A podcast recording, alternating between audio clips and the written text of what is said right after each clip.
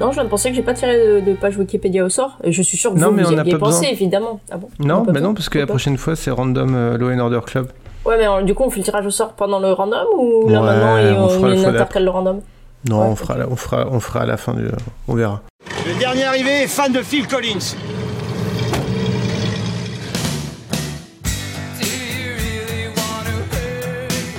Il y a des gens qui n'ont pas réussi parce qu'ils ne sont pas aware. Je vous demande de vous arrêter. Je vous demande de vous arrêter. Mais je veux pas raser Cette moustache, c'est justement ce qui me donne la force d'aller travailler tous les matins Mais voilà, mais c'était sûr en fait C'était sûr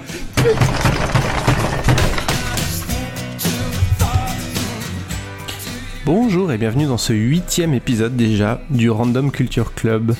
Euh, vous le savez sûrement, c'est un podcast où on s'amuse à tirer des pages Wikipédia, au sort et à vous faire des chroniques culturelles en essayant de tisser des liens plus ou moins capillotractés entre tout ça. Euh, fort heureusement, je ne suis pas seul pour mener à bien cette mission. Florence et Sylvain sont de retour. Comment allez-vous? Bonsoir, bah, ça va. On est, on, est, on est de retour, euh, enfin on n'est jamais parti hein, même. c'est vrai que c'est vrai que la dernière fois que j'ai arrêté l'enregistrement, vous étiez là, et là j'ai rouvert, vous étiez à nouveau là. Ouais, ouais, c'est ça, bah, on attendait quoi. Eh ben Bon. écoute, ça va rudement bien parce que bon, le Random Culture Club euh, qui dit club dit euh, droit et aussi euh, devoir et donc euh, ben j'ai commencé euh, mes devoirs. Donc je vais vous montrer ce magnifique objet. Donc regardez l'objet que je vous montre, l'objet qui va vous Ah. permettre de gagner, euh, pas de gagner, c'est moi qui c'est l'objet. Oh. Alors vous allez dire qu'est-ce Oh que c'est cet objet là là là. Regardez mieux votre appareil qui fait la balado diffusion. C'est un merveilleux livre qui signé Pierre Belmar et Jérôme Ecker. Ma vie au fil des jours, mes mémoires. C'est un merveilleux livre que je, m'apprête à lire. hein. Ça a l'air palpitant, plus de 500 pages et avec des, confidences euh, vraiment très intimes, euh, notamment euh, celle-ci, page 262, où Pierre nous raconte que il n'avait jamais éprouvé une attirance incontrôlable capable en un éclair d'aimanter deux inconnus. Un mutuel désir charnel, une harmonie instantanée, une parfaite communion s'exprime par le regard, sans que nous y ayons à édulcorer en employant un banal discours de séduction. Au bout de quelques minutes, nous quittâmes le café et nous fûmes rendus à la vie ordinaire que deux jours plus tard. J'aime autant vous dire que Marc Itzad, toi t'as bien, Pierre Belmar est dans la place. Voilà, donc je m'apprête à lire euh, ma, ma vie au fil des jours. C'est ça aussi le Random Culture Club, je vous l'ai dit, des droits mais aussi des, des devoirs. Mais j'espère nous qu'on faudra une trouvera chronique, un- hein. Exactement, j'espère qu'on Euh, trouvera un thème qui s'y rapporte pour Je trouverai, ne que vous ça inquiétez puisse pas, je trouverai. être chroniqué. Euh, et toi, Florence, un livre de Pierre Belmar sous le coude ou quelque chose? Non, non, pas là, euh, pas sous la main. Peut-être si je vais fouiller dans la, la maison de village, c'est pas impossible. Peut-être que j'en trouve un, mais euh, là j'en ai pas. non. Il y a une boîte à livres qui s'est installée près de chez moi et euh, j'es- j'espère qu'on j'espère y voir des livres de Pierre Belmar. Mais bon, pour l'instant, ça en prend pas la direction. Lors du dernier épisode, euh, nous avions, en fait, non, on n'a pas tiré au sort. C'est un, un abonné, Un notre 180e. ab- Ah non, il est abonné sur Twitter, mais est-ce qu'il va jusqu'à écouter Oh, il y a sais des pas. pervers, tu sais. En tout cas, il nous avait euh, fourni le sujet du jour, puisque c'était c'était son, son gain, c'était son lot, c'était de choisir le sujet qu'il avait quand même lui-même tiré au sort préalablement.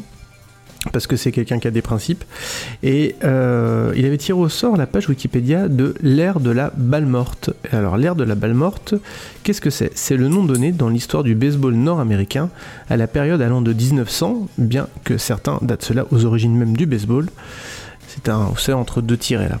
À 1919, année de l'émergence de Babe Ruth comme frappeur particulièrement puissant.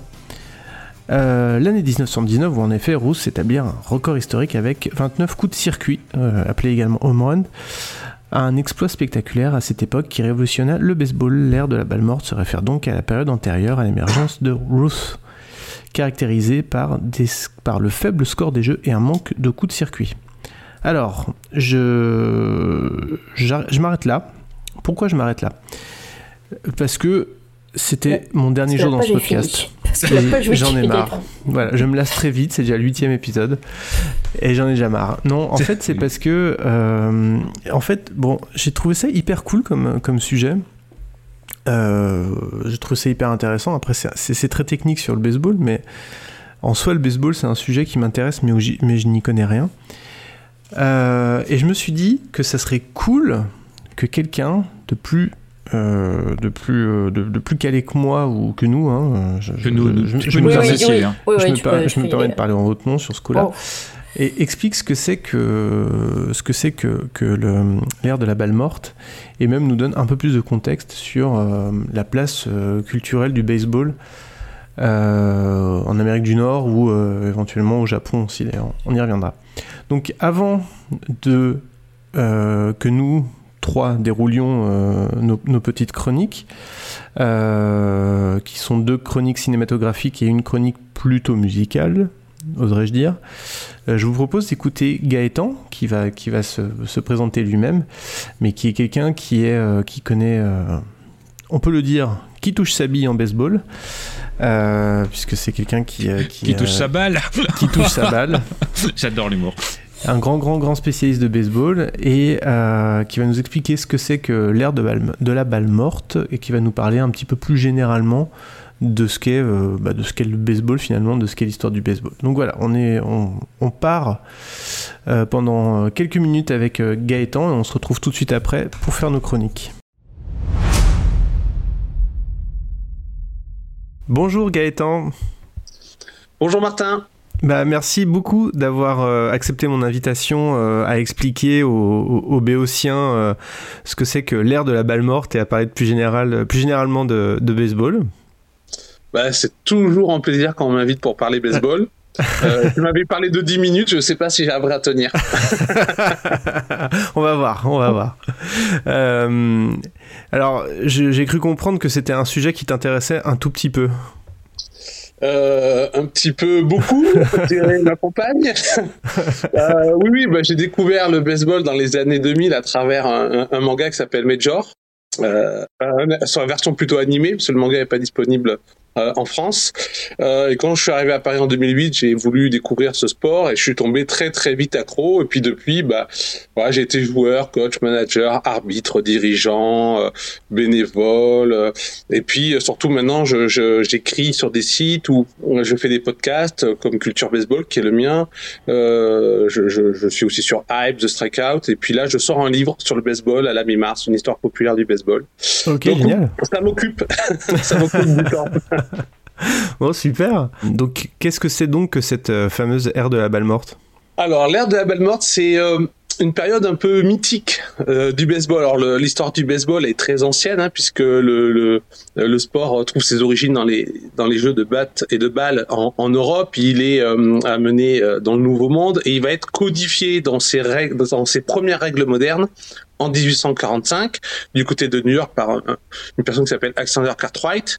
Et à partir de là il va euh, très rapidement se développer notamment euh, durant et après la guerre de sécession et surtout devenir très rapidement euh, professionnel. Donc euh, dès les années euh, dès la fin des années 1860 dès 1869 en fait on a la première équipe professionnelle. Et donc à partir de là le baseball euh, va avoir plusieurs cycles de développement euh, et euh, plusieurs euh, aires comme ça euh, où euh, il va incarner quelque chose. Et donc la dead ball era, donc l'ère de la balle morte, effectivement, est une de ces périodes les plus mythiques euh, parce que elle va marquer. Donc on est euh, fin 19e, début 20e, jusque alors après bon, euh, on va dire jusqu'aux années 1920, jusqu'à l'année 1920. Bon, certains parlent de 1918, 1919, mais euh, on, on, on y reviendra sur le pourquoi du comment. Mais euh, en gros, voilà, les deux premières décennies du XXe siècle, euh, le jeu va prendre une nouvelle importance. Le professionnalisme euh, est acquis et va se renforcer, notamment avec la création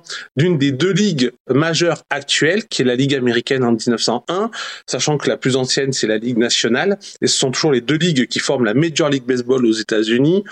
Euh, et donc, avec l'arrivée de certaines équipes, notamment la plus connue, c'est qui va devenir les euh, New York Yankees.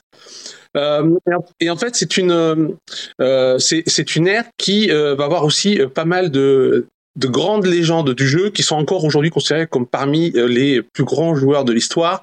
Euh, je pense à, à Ty Cobb, euh, Onus Wagner, Walter Johnson, Cy Young qui a donné son nom au trophée du meilleur lanceur en MLB, Christian Mathison, enfin tout un ensemble de, de joueurs qui sont encore aujourd'hui euh, iconiques. Et c'était une ère qui se caractérisait euh, par euh, très peu de points. Alors c'était il y avait un baseball qui était offensif, mais surtout très stratégique. Alors pas offensif comme aujourd'hui, on est, euh, on va dire, avec des bourrins qui balancent des home runs à tous les à tous les coins de rue. Euh, c'était vraiment de la stratégie. euh, on fait des amortis, on essaye de placer des frappes, on vole, on essaye de, de, de, de gagner du terrain sur les bases pour faire le tour et marquer un point. Euh, et donc euh, il y avait un, aussi euh, euh, beaucoup d'importance qui était donnée euh, aux défenses pour justement euh, empêcher les coureurs d'avancer sur euh, sur les bases. Et donc il y avait très peu de points euh, qui étaient euh, qui euh, à ce moment-là. Y avait très très peu de home runs. Il suffisait que vous vous frappiez euh, deux home runs dans des World Series de manière incroyable, alors qu'en général on n'entend pas ça de vous. Euh, et c'est le cas par exemple de, Frank Baker qui va frapper euh, deux home runs dans une World Series, donc qui est la finale hein, de la de la MLB. Et euh, alors que c'était pas un, un cogneur de home run particulièrement, et du coup il avait hérité du surnom de home run Baker. Voilà. D'accord, ok. euh, voilà, le home run restait quand même assez euh, assez rare. Et en fait, pourquoi je, je, je parle de ça, c'est parce que la l'ère de la balle morte va donner sa place à l'ère de la balle vivante. Donc généralement on dit à partir de 1920, où là le home run va devenir euh, la norme. Et donc le jeu va basculer totalement dans autre chose. Parce que, alors du coup, on, le rappelle, euh, pour marquer un point au baseball, euh, co- comment on fait? Alors pour marquer un, point, donc euh, on a deux équipes de neuf joueurs qui s'affrontent sur neuf manches. Sur chaque manche, chaque équipe va passer une fois à l'attaque et donc une fois en, dé- en défense. Et quand on est à l'attaque, bah, le batteur doit essayer de mettre la balle en jeu et de faire le tour des bases. Donc il y a quatre bases avec le marbre qui est là où on débute et là où on finit. Euh, on va en première, deuxième, troisième, et on peut faire le tour en une fois avec un home run ou en plusieurs fois. Euh, et quand on a fait le tour, c'est un point. Et donc à la fin des neuf manches, on compte quelle équipe a fait le plus le tour des, euh, des bases. D'accord. Alors donc là, ce que, ce que tu m'expliquais, si j'ai bien compris, c'est que pendant l'ère de la balle morte, on essayait de, de placer la balle dans des endroits très casse-pieds pour l'autre équipe à, à- à la récupérer pour aller pour avancer de, de base en base. Alors que après, si j'ai bien compris, on a commencé à faire beaucoup plus de home runs, c'est-à-dire expulser la balle en dehors des limites du terrain pour, pour marquer un point d'un coup finalement. Exactement. En fait, ce qui va euh, changer, c'est euh, plusieurs événements à partir de 1920. Alors après, là aussi, les, histo- les historiens euh, débattent. Il y a certains, euh, certaines données, on est, ils sont pas forcément euh, d'accord. Par exemple, euh, là où il y a une controverse, c'est savoir est-ce que le fait que les terrains ont beaucoup changé à partir des années 1910-1920, euh, avec des dimensions qui se sont réduites, est-ce que ça a joué dans le changement d'air entre la live ball era et la dead ball era Bon, voilà, il y, il y a des controverses. Mais après, il y a quand même des faits qui sont très établis. Euh, le premier, euh, c'est les balles. C'est-à-dire que pendant l'ère de la balle morte, on avait une balle en match, c'est tout. C'est-à-dire qu'on avait une balle, et tant qu'elle était euh, jouable, on continuait à l'utiliser. C'est-à-dire que c'était des balles qui étaient assez lourdes, qui prenaient encore plus de de poids avec l'eau, le- la boue, la terre, qui étaient égratignées aussi par par les frappes, par par les lancers, par les, les rebonds sur terre. Donc la, la, la, euh, la balle était très lourde. On- souvent, on pourrait dire c'est comme aujourd'hui une balle de cricket. Une balle de cricket, c'est très lourd. Ben, euh, la balle de baseball finissait par être comme euh, une balle de cricket à, à la fin.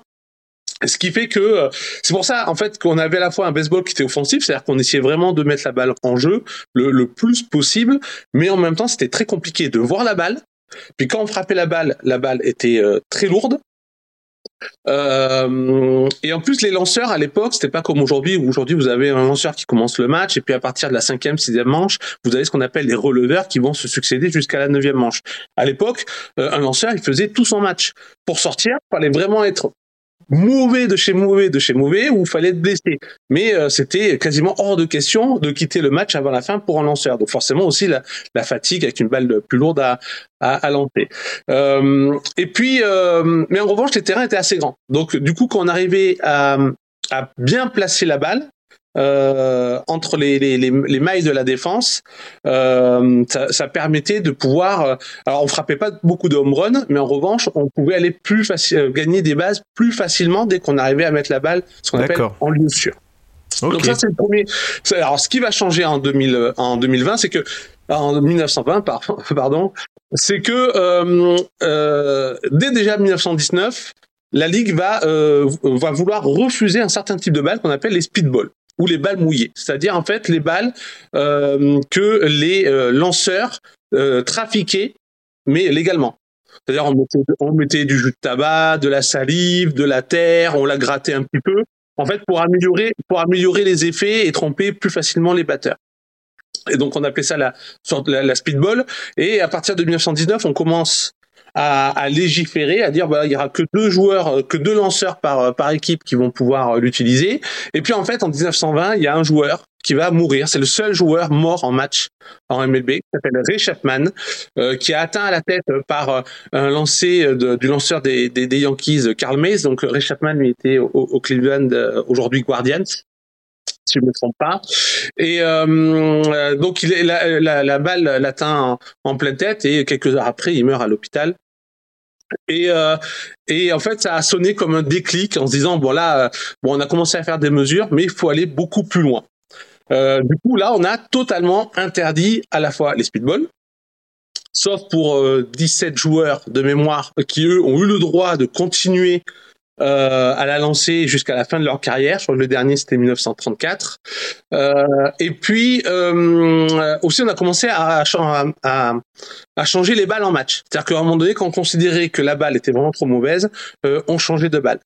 Du coup, c'était plus simple pour euh, les lanceurs, mais c'était aussi plus simple pour les batteurs de euh, bien voir la balle et surtout quand la balle rentrait en contact avec la batte, mais n'étant plus aussi lourde qu'avant mmh. avec l'eau, etc. Euh, ben, elle, elle voyage un peu plus loin.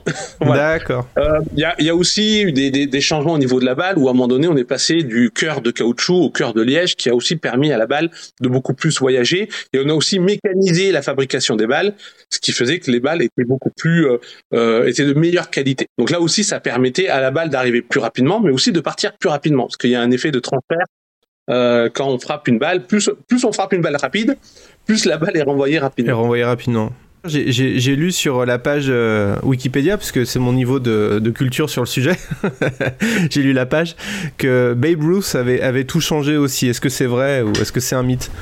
Exactement. Ben non, c'est pas du tout un mythe. Euh, c'est euh, avec les speedballs et le changement de balle, c'est l'autre euh, grande donnée qui explique la, la, fin de la dead bolera et l'apparition de la live bolera.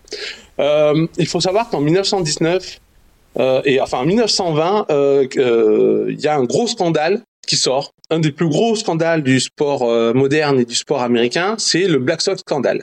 En gros, en 1919, les White Sox de Chicago, qui étaient l'équipe favorite pour gagner les World Series, euh, perdent les World Series contre les restes de Cincinnati. Sauf qu'on va apprendre en 1920 que euh, c'est euh, qu'une partie des joueurs titulaires des White Sox, euh, en fait, ont accepté l'argent de parieurs mafieux pour perdre les World Series. Et notamment l'un d'eux, qui s'appelle Joe Jackson, mais surnommé Chulette Joe Jackson, qui est une grande légende de la Dead Bolera, même une grande légende du, du, du, baseball, mais qui a été banni à vie à cause de ce scandale. Euh, même si lui, en revanche, bon, il était au courant, il a accepté de l'argent, mais en fait, il a joué parfaitement. C'était le meilleur joueur des World Series. En fait, il était pris, on va dire, dans le dans un système qui l'a dépassé. En fait. Mais lui, il était un amoureux pur du jeu. Euh, mais du coup, il a été banni et c'est, euh, il est encore aujourd'hui banni du Hall of Fame alors que c'est un des plus grands joueurs que le, que, que le jeu ait connu. Mais du coup, ça a créé un énorme scandale. Et euh, alors, il y avait déjà eu des problèmes de paris dans le baseball, ça depuis le depuis l'ère euh, amateur et début de l'ère professionnelle, les, les, relations entre le, les paris et le baseball professionnel étaient très compliquées. Euh, mais on pensait ça plus ou moins un peu nettoyé, sauf que ce scandale a, a, a mis au jour euh, euh cette problématique et ça a vraiment été un choc. Euh, à l'époque, le baseball euh, était déjà euh, au-dessus de tout, quoi, dans la culture américaine, dans, la, dans, le, quotidien américain. Euh, c'était le sport roi et ça le sera jusque dans les années 60.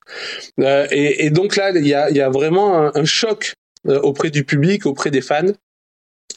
Et le baseball clairement a été en danger. C'est-à-dire que euh, si rien n'avait été fait, euh, aurait, les gens auraient pu se détourner du baseball parce que c'était vraiment euh, inadmissible.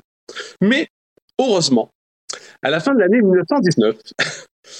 Euh, les Red Sox, euh, le propriétaire des Red Sox, Harry Frazee, qui a besoin d'argent, va faire un trade qui va tout changer dans l'histoire du baseball. Donc c'est le propriétaire des, des, Red Sox de Boston et il va vendre sa jeune star, Babe Ruth, aux New York Yankees, une équipe plutôt médiocre de la Ligue américaine. Et là, ça va tout changer, euh, puisque ben, l'arrivée de Babe Ruth euh, euh, fin 1919 et puis euh, donc pour la saison 1920 va à la fois euh, précipiter les Red Sox dans 86 ans de lose totale, on appellera la malédiction du Bambino, ouais. va propulser en revanche les Yankees dans une autre dimension, pour devenir le centre de l'univers du baseball et aujourd'hui la franchise la plus titrée, la plus mythique de l'histoire du baseball. Et euh, les Yankees vont en fait euh, compléter le changement qui était déjà opéré depuis euh, un ou deux ans par les Red Sox, c'est-à-dire transformer Babe Ruth, qui était un, un très bon cogneur, mais surtout un excellent lanceur, en seulement un, frappeur. Alors il joue en défense, hein, il, joue en champ extérieur, mais ils vont surtout utiliser sa compétence à la frappe et plus du tout comme l'ont fait les Red Sox, ce qui leur a permis de gagner quelques World Series euh, comme lanceur. Parce qu'en en fait, Babe Ruth c'est un two-way player comme aujourd'hui euh, la star japonaise Shohei Otani en MLB, c'est-à-dire c'est quelqu'un qui est capable de lancer de manière excellente et de frapper de manière excellente. Mais euh, à l'époque, il commence lanceur et quand il arrive aux Yankees, on, ça va terminer son passage en tant que frappeur. Et là, ben là, il va exploser tous les records. Euh, C'est-à-dire que, à, comme je disais, pendant l'ère d'Abel-Mort, on frappait très peu de home runs, et lui, il va commencer à frapper des dizaines de home runs, parfois plus de home runs que la, la plupart des, autres équipes euh, réunies. Donc, il va frapper euh, des saisons avec 54, 59 euh, et jusqu'à 60 home runs en 1927. Et en fait, euh, qui, est, un record qui va euh, qui va durer d'ailleurs pendant un certain nombre d'années. Et en fait, il va euh, propulser et donc toujours avec cette histoire de balle qui change, hein, euh, il va propulser le baseball dans une autre dimension, dans celui d'un baseball offensif de puissance. C'est-à-dire que maintenant, ce qu'on va rechercher, c'est le home run. On va essayer de sortir la balle euh, du terrain. Et, euh, et lui, il va le faire dans une dimension jamais atteinte jusque-là et qui ne sera plus vraiment atteinte euh, sauf à l'aide de stéroïdes dans les années 90-2000. euh, il, il, voilà, il, il, va faire quelque chose que jamais personne n'avait fait et que très peu de personnes vont faire euh, par euh, par la suite. Mais forcément, il va créer un élan. Il va créer un élan, c'est-à-dire qu'on va commencer à voir apparaître d'autres frappeurs de puissance, y compris dans sa propre équipe, quand euh, quelques années après son arrivée aux Yankees, une autre grande légende du jeu arrive, il s'appelle Lou Gehrig, qui lui sera un, un, un, gros cogneur de, de home run et avec qui ils vont former un binôme assez incroyable, assez magique pour amener les Yankees euh, tout en haut du, du baseball. Donc voilà, l'addition de ces changements de règles sur les balles et euh, de euh, et de l'arrivée de Babe Ruth qui va donner un élan pour un baseball offensif lié sur la puissance vont totalement changer euh, le visage du baseball. Ok, oh, c'est super intéressant. Alors justement, tu as parlé de, de Joe Jackson. Euh, dans l'émission, là, on va chroniquer euh, le film euh, jusqu'au bout du rêve, jusqu'au bout du rêve, pardon, Fields of Dream. Je crois qu'il est beaucoup question de, de Joe Jackson dans, dans, dans, ce film. Alors, on va y revenir tout à l'heure, mais c'est le, le, grand paria du, du, sport américain. Alors, si j'ai bien compris, qu'on qu met en scène dans ce film. Enfin, alors, pas, pas directement, mais un paria légal dans le sens ouais. où également il a été banni. Alors, euh, ce qu'il faut savoir aussi, pourquoi cette année 1920 est très particulière dans le baseball, mmh. c'est que suite au scandale, euh, les propriétaires du jeu, pour sauver le baseball, ont décidé de, prendre, de faire les, de, de, de faire de prendre une décision, pardon, qui euh, allait bouleverser l'organisation du baseball, mais aussi du sport américain. C'est-à-dire qu'ils ont bien compris que les gens ont plus confiance en eux pour diriger le baseball, donc ils veulent qu'une commission dirige le baseball. Et ils vont demander à un juge fédéral, euh, le juge Keneso Mountain Landis, de prendre la tête de cette commission. Et lui il dit non, non, non. Moi, ah, c'était quelqu'un de très autoritaire, très imbu de sa personne. Et il dit non, non, non, moi, euh, je veux être seul et je veux les pleins pouvoirs. Et c'est la création du commissaire de la MLB. Et donc lui, euh, comme c'est quelqu'un de très autoritaire, il tranche en vide, il va bannir à vie les huit joueurs qui sont concernés par le scandale notamment euh, Joe Jackson, euh, également Buck Weaver qui lui euh, avait connaissance mais n'avait pas participé, il était contre euh, le fait de, de, de, de euh, le fait des paris et de, et, de jeter les, World Series pour une question d'argent, mais par loyauté, il n'avait rien dit, donc il a été aussi euh, euh banni. C'était un, un, un, joueur assez assez important de, de l'époque. Et, euh, et, et du coup, en fait, c'est 1920, c'est aussi la création quelque part de la MLB moderne qu'on connaît aujourd'hui, euh, avec effectivement ce gouvernement unique pour les deux ligues. Alors même si les deux ligues vont continuer jusque dans les années 90 à, à, à avoir leur propre euh, fonctionnement, euh, maintenant, il y a plus de, il y a plus de président de ligue, il y a que le, le, commissaire de la MLB, mais quand même globalement à partir de 1920 avec le juge on a ce gouvernement unique de la de la MLB. Euh, c'est c'est aussi qui explique qu'on passe dans une autre dimension.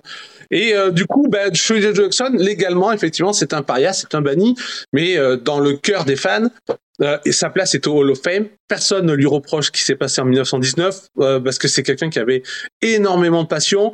Euh, il a continué à jouer sous des faux noms euh, dans la suite de sa carrière, dans des équipes semi-professionnelles, tout en étant, je crois, quincaillé dans le sud des États-Unis. Enfin, c'était un amoureux du jeu. Et en fait, c'est vrai, c'est ce qui, c'est ce qui respire à travers le film Field of Dream, qui est lui aussi une adaptation au départ d'un roman de Wipe Kinsella qui s'appelle Shule Joe. Euh, c'est que il y a, une vraie pureté de l'amour du baseball chez euh, Joe Jackson, euh, qui était un des plus grands joueurs de son temps, qui a, a malheureusement pas pu avoir la carrière qu'il méritait à cause de ce scandale-là. Mais même pour Babe Ruth, par exemple, il considérait que c'était le meilleur joueur qu'il ait vu. D'accord. Bon. Alors, euh, pour conclure, euh, est-ce que tu as des, recommandations de, BD, de manga, de films euh, qui permettent de, un peu de saisir ce que c'est que l'esprit du baseball aux États-Unis ou au Japon, ou peut-être dans d'autres pays d'ailleurs, parce qu'il n'y a pas que dans ces deux pays-là où on joue au baseball? Alors, bah, c'est vrai que les États-Unis, dans une moindre mesure le Japon, concentrent une grande partie, euh, on va dire, du matériel culturel mmh. autour du baseball. Mais on peut trouver euh, euh, des romans, des films, des séries euh, dans d'autres pays du baseball. Je pense à, Cuba, à la Corée du Sud, euh, au Canada, notamment au Québec. Euh, après, euh, bon, y aurait, en plus, c'est vrai que le, baseball a donné énormément de, de, très bons films de sport, y compris certains films cultes. Euh, ça, va être difficile de choisir. Alors, on va dire, euh, on va dire en film. En film, je, je, je, proposerai euh, une équipe hors du commun de Penny Marshall 92 avec Tom Hanks, Madonna et Jenna Davis qui, re, qui revient de manière romancée sur les débuts d'une vraie ligue professionnelle de baseball au féminin euh, pour pallier au départ des, des, des joueurs de MMA euh, à la guerre. Et donc ça c'est un des films cultes. Euh, et puis bon on a parlé euh, de Field of Dream jusqu'au bout du rêve avec Kevin Costner adapté donc d'un roman que je conseille aussi. Euh, et puis le plus récemment le stratège avec Brad Pitt qui est souvent extrêmement apprécié, y compris par les gens qui ne connaissent pas le baseball, parce que c'est vraiment un film extrêmement fin sur les coulisses du sport professionnel et le et le changement entre le va dire le l'ancien sport euh, et le sport moderne à base de, de data puisqu'on revient sur l'histoire des Athletics d'Auckland au début des années 2000 qui vont commencer à utiliser la data qui et qui ont créé un phénomène appelé Moneyball qui est aujourd'hui infusé dans le reste de, de, de du sport professionnel. Euh, et puis un peu plus aussi récemment 42 euh, sur l'histoire de Jackie Robinson le premier euh, alors c'est pas le premier joueur noir en ligue majeure euh, mais dans la dans sa forme MLB. C'est le premier euh, joueur euh, noir à avoir joué un MLB en 1947. Euh, dans un contexte de ségrégation extrêmement dur. Donc là aussi, euh, un excellent film avec Chadwick Boseman qui nous a quitté et euh, Harrison Ford. Euh, en roman, je rajouterai en plus de Tsulet Joe l'art du jeu de Chad Arbash, qui est très excellent qui est un film un peu choral, euh, qui est un, pardon, un roman un peu choral autour du baseball universitaire, euh, et qui, qui, qui, que, que j'ai énormément apprécié. Euh, et puis Le meilleur de Bernard Malamud, euh, un roman des années 50 qui a donné là aussi une adaptation d'un film culte, Le meilleur avec Robert Redford. Côté euh, série, euh, les États-Unis ne sont pas très très forts là-dessus. Faut, mieux- mieux se tourner vers les animes japonais euh, euh, du côté de la Corée. Alors, euh, disponible sur euh, Netflix, je vous conseille Hot Stop League. Euh, c'est une sorte de stratège euh, version coréen, mais en série, où on suit les, les coulisses de l'intersaison d'une équipe professionnelle de baseball de, de bas de classement. C'est vraiment très très très bon. C'est vraiment excellent, ça je le conseille. Et puis côté manga, en anime, pour les plus jeunes, ils- souvent ils aiment S of Diamond. Euh, voilà, qui est une équipe lycéenne qui vise le, le, le Koshien, bon, ce qui est à peu près l'histoire maintenant de beaucoup d'animes. Euh, on vise le Koshien qui est le grand euh, tournoi international lycéen de, de baseball. Au Japon, c'est une c'est une folie. Hein, euh, c'est autant subi que le que le que la ligue professionnelle. Euh, et puis euh, euh, également, ben, celui qui m'a donné l'amour du baseball, Major. euh, qui suit les aventures de Goro, euh, un jeune lanceur. On le suit en fait du jardin d'enfants jusqu'à euh, euh, ses victoires en Major League Baseball. Donc on voit toutes les étapes, la Little League, le baseball de collège, le baseball de lycée, avec cette histoire de cochette, euh, les ligues mineures et les ligues majeures. Euh, et, on, et puis en plus c'est l'histoire d'une personne qu'on suit à travers son talent et sa passion. Et c'est extrêmement euh, entraînant. Après en lecture, il n'y a pas grand-chose de disponible en France. Euh, ceux qu'on trouve le plus facilement, mais ça reste culte aussi, c'est les Mitsuru Adachi. Donc c'est un grand mangaka euh, japonais qui fait beaucoup de, livres autour du sport et de la romance entre ados. Et le sport qu'il euh, croque le plus, c'est le baseball. Et là, actuellement, on peut par exemple lire euh, Mix ou H2, qui sont souvent disponibles en librairie. Pareil, sont excellents. Ok, génial. Bah, C'est dur, de faire des choix. Ah, choisir, c'est renoncer, hein, c'est compliqué. Bah, merci beaucoup Gaëtan, c'est génial. C'est vraiment super. Là, on a, moi, j'ai tout compris. Donc ça me fait bien plaisir. Bah, et en plus, j'ai euh, un, peu- j'ai un peu essayé de parler vite pour euh, caser le maximum de choses, mais ça m'a fait plaisir de non, c'est super. avec toi. Donc on te retrouve. euh, Est-ce que tu peux nous dire où on peut te retrouver? Ben, euh, sur euh, les podcasts Hype et Culture Baseball, et puis également sur euh, les sites comme The Strikeout, sur l'actualité et la culture, l'histoire du baseball, ou encore Écrire le sport, qui est spécialisé dans la littérature et la culture autour du, du sport. Et puis mon livre, Une histoire populaire du baseball, chez Black Elephant Edition, le 17 mars prochain. Eh ben, on se fera, on se fera un grand plaisir de, de notifier la sortie du livre. Merci beaucoup. Merci, à bientôt. À bientôt. Donc un grand merci à Gaëtan pour s'être prêté au jeu et à avoir donné cette interview. C'est super passionnant. cool. Je tiens à remercier également euh, Nafing641 pour, euh, pour m'avoir soufflé euh, l'idée de, de contacter Gaëtan. Et, euh, et c'est cool parce que, bah parce que Gaëtan a mentionné euh, Fields of Dream dans son interview. Et euh, il se trouve que euh, c'est un des, une des trois œuvres qui vont être chroniquées aujourd'hui, et en l'occurrence par Florence. Donc je, me dis que c'était une bonne transition C'est pas mal. que, C'est pas mal. que C'est- Florence c'est- commence c'est à parler de. Fields of Dream, Et là, le, fait même d'avoir une transition, c'est déjà un progrès. Donc, euh, jusqu'au bout du rêve. Mais c'est quand même le Random Culture Club. L'émission est commencée depuis longtemps et on n'a entendu aucun jingle. Donc je pense qu'on va quand même entendre un jingle que je choisis complètement au hasard. Complètement, complètement au hasard. Mais il faut quand même qu'il y ait du Pierre Melmar. Oui, Alors, ça manquerait sinon. Bonjour. Soyez les bienvenus sur ce plateau et merci d'être fidèles aux... Random Culture Club. Comme vous allez le constater, cette histoire ressemble à une longue descente aux enfers. on s'en lasse pas. Purée, mais je m'en lasserai pas, quoi.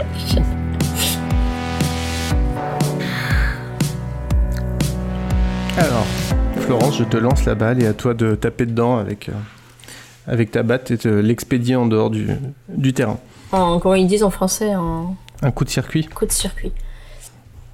Alors, le, le film, comme tu l'as dit, dont je vais parler, c'est un film qui s'appelle en français Jusqu'au bout du rêve et en anglais Field of Dreams, qui veut dire euh, le, le champ des rêves. Euh, c'est un film de 89, mais d'abord je vais dire pourquoi j'ai décidé d'en parler. Parce qu'il y a du baseball dedans, bon déjà ça c'est... Ah, ça tombe bien. Et bah, du coup, je me suis dit que bon. Euh, en fait, c'est c'est parce que euh, ce, ce film, en- il est sorti en 89 Et, euh, et, on l'a loué, en fait, je l'ai loué au vidéoclub de mon quartier, donc j'imagine vers euh, 91, sans doute. Et, euh, et je l'avais adoré, et je l'avais tellement adoré que j'avais euh, tanné mon père pour qu'il euh, taxe le magnétoscope de la voisine. Pour pouvoir faire, maintenant il y a prescription, je crois que j'ai le droit de, de- de le dire, hein, euh, maintenant, pour pouvoir faire une copie pirate en fait. ouais.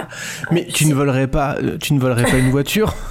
Tu ne volerais pas NT Non, par contre, j'ai piqué le magnéto de la voisine pour faire le même. Et, euh, et donc voilà, du coup, j'étais j'étais super contente parce que c'est l'une des, des, premières, je crois, copies pirates du vidéoclub qu'on a, qu'on a fait. Ou la seule, peut-être, d'ailleurs, c'est la- sûrement la seule. La parce seule, que la seule.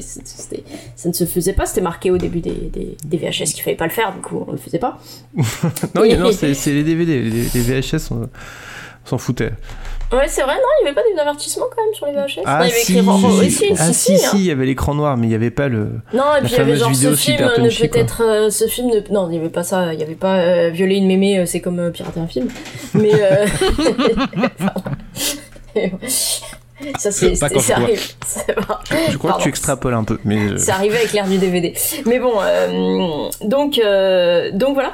Et, euh, et je me rappelais ça. Je me rappelais l'avoir beaucoup aimé. Je me rappelais euh, d'une vague histoire euh, de Kevin Costner qui, qui euh, construisait un champ et qu'il y avait des joueurs fantômes qui venaient. Et je me rappelais pas de grand chose d'autre. Et, euh, et du coup, je me suis dit que c'était l'occasion rêvée pour le revoir euh, et pour voir si ça avait bien vieilli. Parce que c'est pas forcément le cas. Alors oui et non. Alors, Euh, alors, alors. Alors et alors? On a, Non. on a envie de savoir. Bah ouais, ouais ça, ça, ça, euh, ça a bien vieilli. Tu peux le dire à euh, la fin de ta chronique, sinon. Ouais, je le dirai à la fin de ma chronique. Non, mais par contre, ce qui, ce qui, est, ce qui est marrant, c'est que. euh, Enfin, moi, j'ai beaucoup aimé le revoir, mais par contre, c'est quand même un film qui parle, on va, on va le dire, hein, mais qui parle beaucoup, beaucoup de nostalgie. Et du coup, c'est marrant parce que je ne sais plus ce qui me plaisait dedans euh, à 11 ans, mais sûrement pas l'aspect euh, nostalgique. euh, euh, Enfin, remarque. Mais euh, non, mais je pense que c'était là le côté un peu, voilà, côté un peu, un peu magique, euh, un peu. ah, Il y a des- il y a des joueurs euh, fantômes qui reviennent de n'importe où. Et, et voilà. Est-ce que c'était pas tout euh, simplement Kevin Costner Ouais, c'est possible. Après, j'étais pas une grande. euh, Enfin, euh, bah, j'ai- j'aimais beaucoup euh, les films de Kevin Costner. Après, physiquement, c'était pas, c'était pas un mec qui, voilà quoi, qui, qui éveillait grand chose en moi à 12 ans. Mais Non. Contrairement à d'autres, hein, mais bon, euh, pas plus que ça. On voudra des noms, hein, occasionnellement. Oncle Jessie, hein, quoi, très clair. Pense qu'on n'aura jamais fait. Ok, je sais quel épisode de Law and Order on regardera la prochaine fois.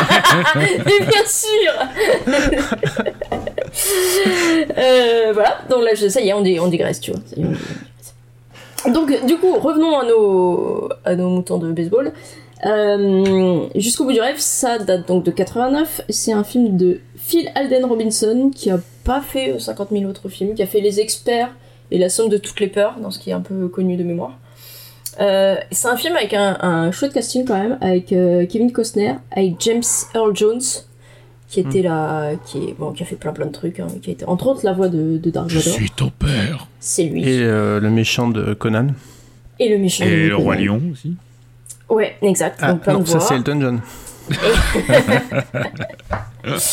Non, c'est Mufasa. Euh. Euh, donc, et Ray Liotta. Euh, eh, mais peut-être, alors tu sais quoi, maintenant que j'y repense, c'était plus Ray Liotta à l'époque, à mon avis, que ouais. en reparle. Random Euh, Fantasme Club. Et euh, et il y a même Burt Lancaster, en fait, qui a, un- qui a un, enfin, un petit Ouais. rôle, qui a, qui a un rôle assez, euh, assez sympathique. Et, et alors, euh, en cherchant un peu, parce que j'ai lu des trucs sur le, sur le film aujourd'hui, euh, spécialement pour vous, euh, j'ai découvert qu'il y avait euh, aussi euh, Ben Affleck et Matt Damon en, en, en figurant, en fait, euh, dans le stade. voilà, dans le public. Ah ok. Voilà, C'était c'était l'information pas du tout, euh, pas du tout intéressante. Qui était jeune, il devait avoir genre 10, je sais pas, 18 ans, un truc comme ça. Le trivia. Euh, hum Pardon Non, vas-y, vas-y, continue. donc, euh, donc jusqu'au bout du rêve, c'est l'histoire de euh, Kevin Costner, qui est euh, le personnage Ray Kinsella, qui a en fait qui a vécu une jeunesse un peu euh, un peu hippie dans les années 60-70. Et puis une fois, bon, une fois qu'il a trouvé sa femme qui était un peu hippie comme lui et tout ça, il, dé- il, il décide en fait de s'installer dans, dans l'Iowa. Alors ça vend pas trop du rêve présenté comme ça, mais bon, pour pour devenir fermier. Euh, voilà, c'est un peu le rêve, genre retourner à la nature et tout. Alors, il c'est pas, il devient pas un fermier super doué. Mais euh, voilà, il devient cultivateur de, maïs. euh, il s'installe avec sa, il achète une ferme avec sa femme et ils vivent avec leur fille. Et euh, en fait, dans ces champs de maïs euh, qu'il cultive un peu péniblement, il entend une voix, tout simplement. Il entend une voix qui dit euh, en anglais If you bu- built it, he will come. Donc si euh, si tu le construis, il viendra. Voilà, c'est la, la voix euh, divine qui sort du néant. Et, euh, du coup, Ray, en fait, ça le fait pas flipper plus que ça. Il se dit, bah, très bien, alors je vais le construire. Alors, construire quoi En fait, un, stade de baseball. Toute, toute simplicité. Alors, c'est un film, euh, je, je le dis parce que c'est un conte de fées. hein. donc, ça veut dire qu'il faut euh, laisser tous ces. Comment dire. euh, euh, Toute sa rationalité ah à la ouais, porte. mais- ouais, voilà, c'est ça. Tous ces ah, mais non, mais c'est n'importe quoi, c'est pas crédible. Ça, ça l'est à aucun moment et euh, c'est pas le but. Et voilà, c'est un film poétique, c'est un film un peu onirique.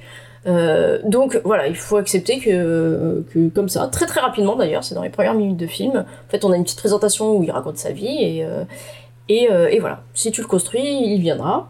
Et du coup, il décide, euh, avec sa femme, parce que sa femme, euh, pareil, hein, elle lui dit Bon, écoute, si, si t'as entendu une voix qui dit ça, ben allons-y, hein, pas stressé. Il a dit banco. On, Ouais, ouais, ouais, on construit un terrain de baseball. Ah, un terrain de baseball. Du coup, ça nécessite quand même de virer tous ces champs de maïs qui sont ses seuls revenus, donc c'est pas non plus une décision hein, totalement. voilà quoi. Mais bon, la femme est contente, la fille elle est contente. Et donc il rase tout ça et euh, il fait ce superbe euh, terrain de baseball. Et d'un coup, il vient, c'est-à-dire qu'un un mec débarque, euh, un joueur de baseball.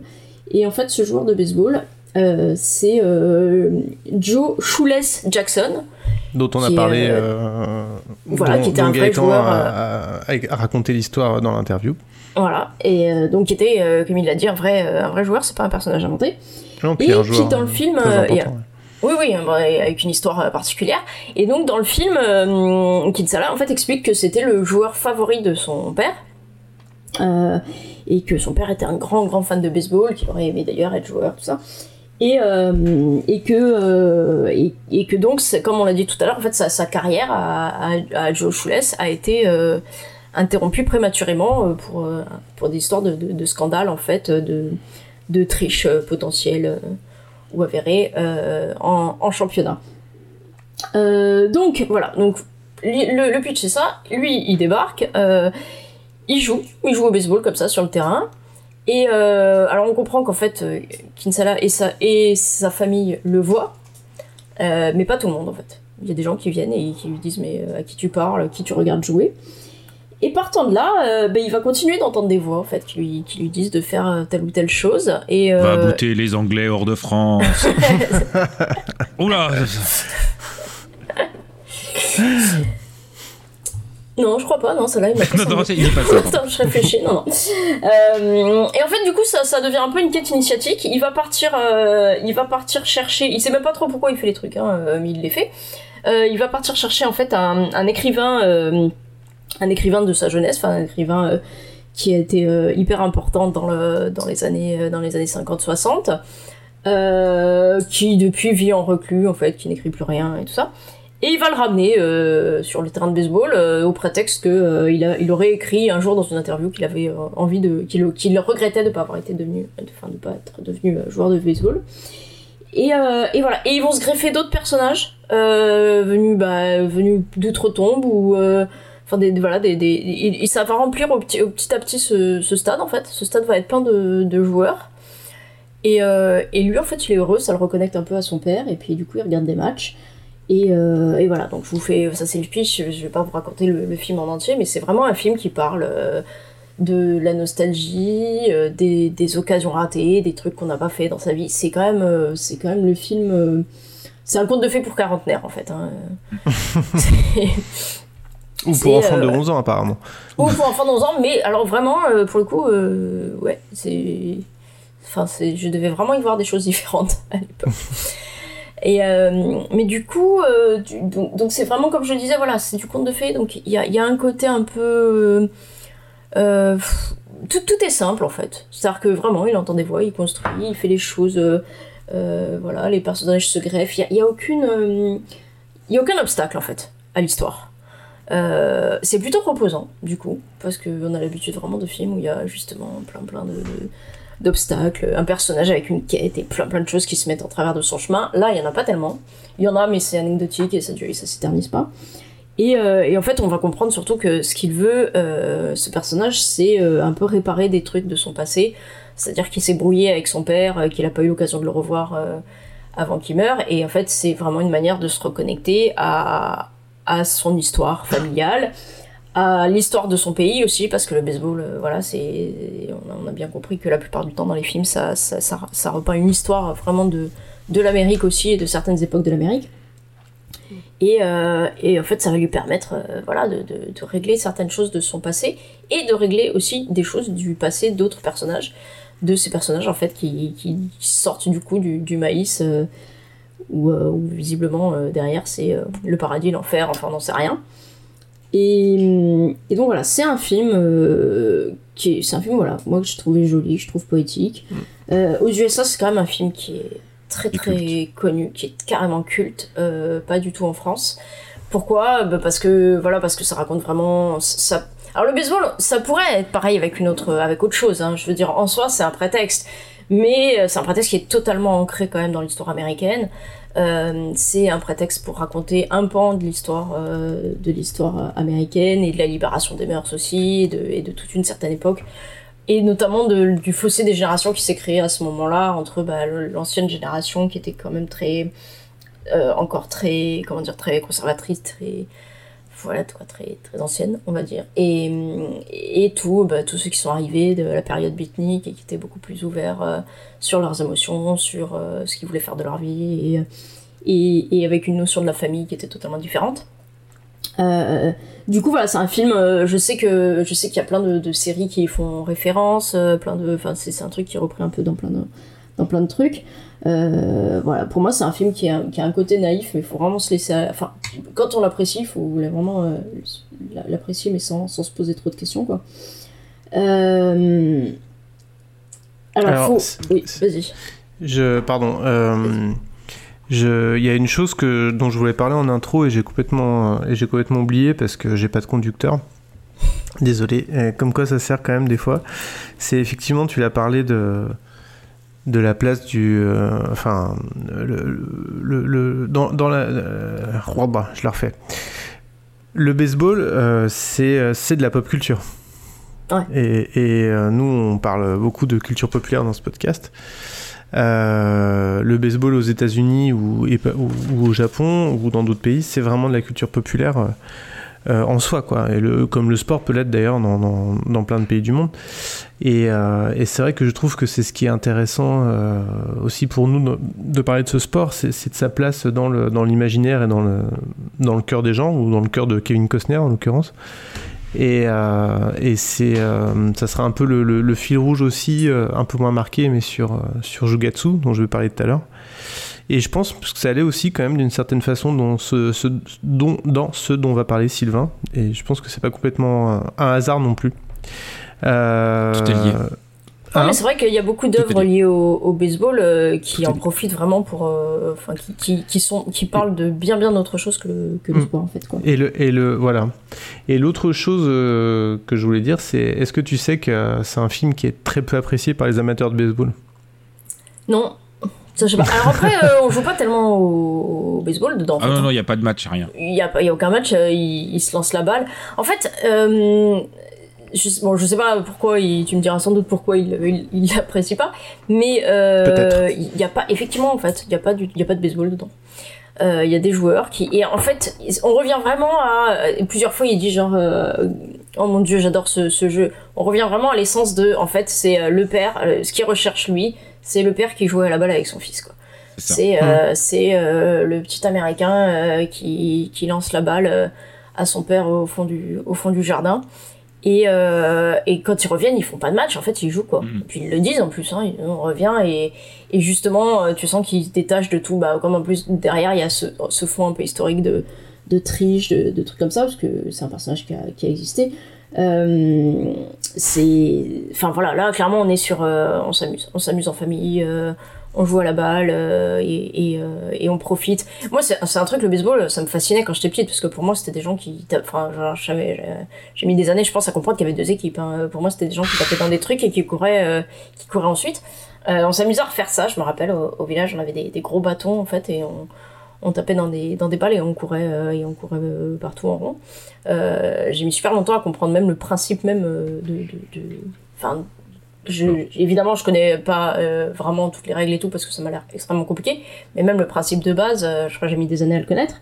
Parce que en plus, quand on regardait, enfin, le baseball c'était partout, c'était dans les films et tout, mais t'as jamais un match quoi. T'as genre à chaque fois un type qui qui tape dans la balle et qui court quoi. Et c'est tout. Et du coup, ça, ça me paraissait un sport fascinant, et totalement incompréhensible. Et puis ce qui est, ce qu'on voyait bien dans les films, c'est tout ce qu'il y avait derrière, c'est-à-dire t'avais l'impression que c'était vraiment genre, et apparemment c'est le cas, des journées en famille euh, au stade quoi, avec les mecs qui bouffent.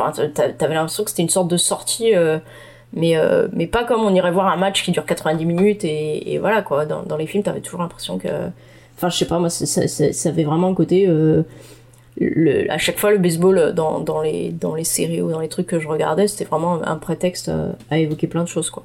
Enfin, j'avais l'impression en tout cas. Pour revenir, euh, pour Ouais. revenir au film, moi j'avais le souvenir de le- de- du premier quart d'heure. C'est-à-dire, euh, si, tu les si tu le construis, euh, ils vont venir. Enfin, si tu le construis, il va venir.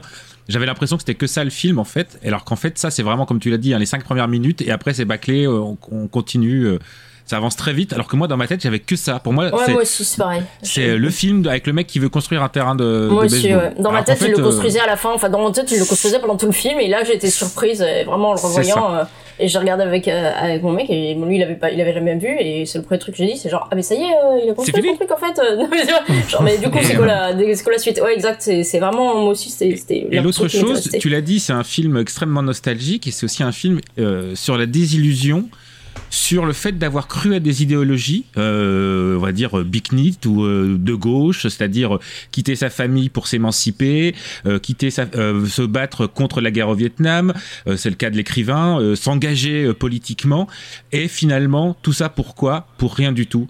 Parce que en fait, les vraies bonnes valeurs, c'est quand même jouer à la balle avec son papa.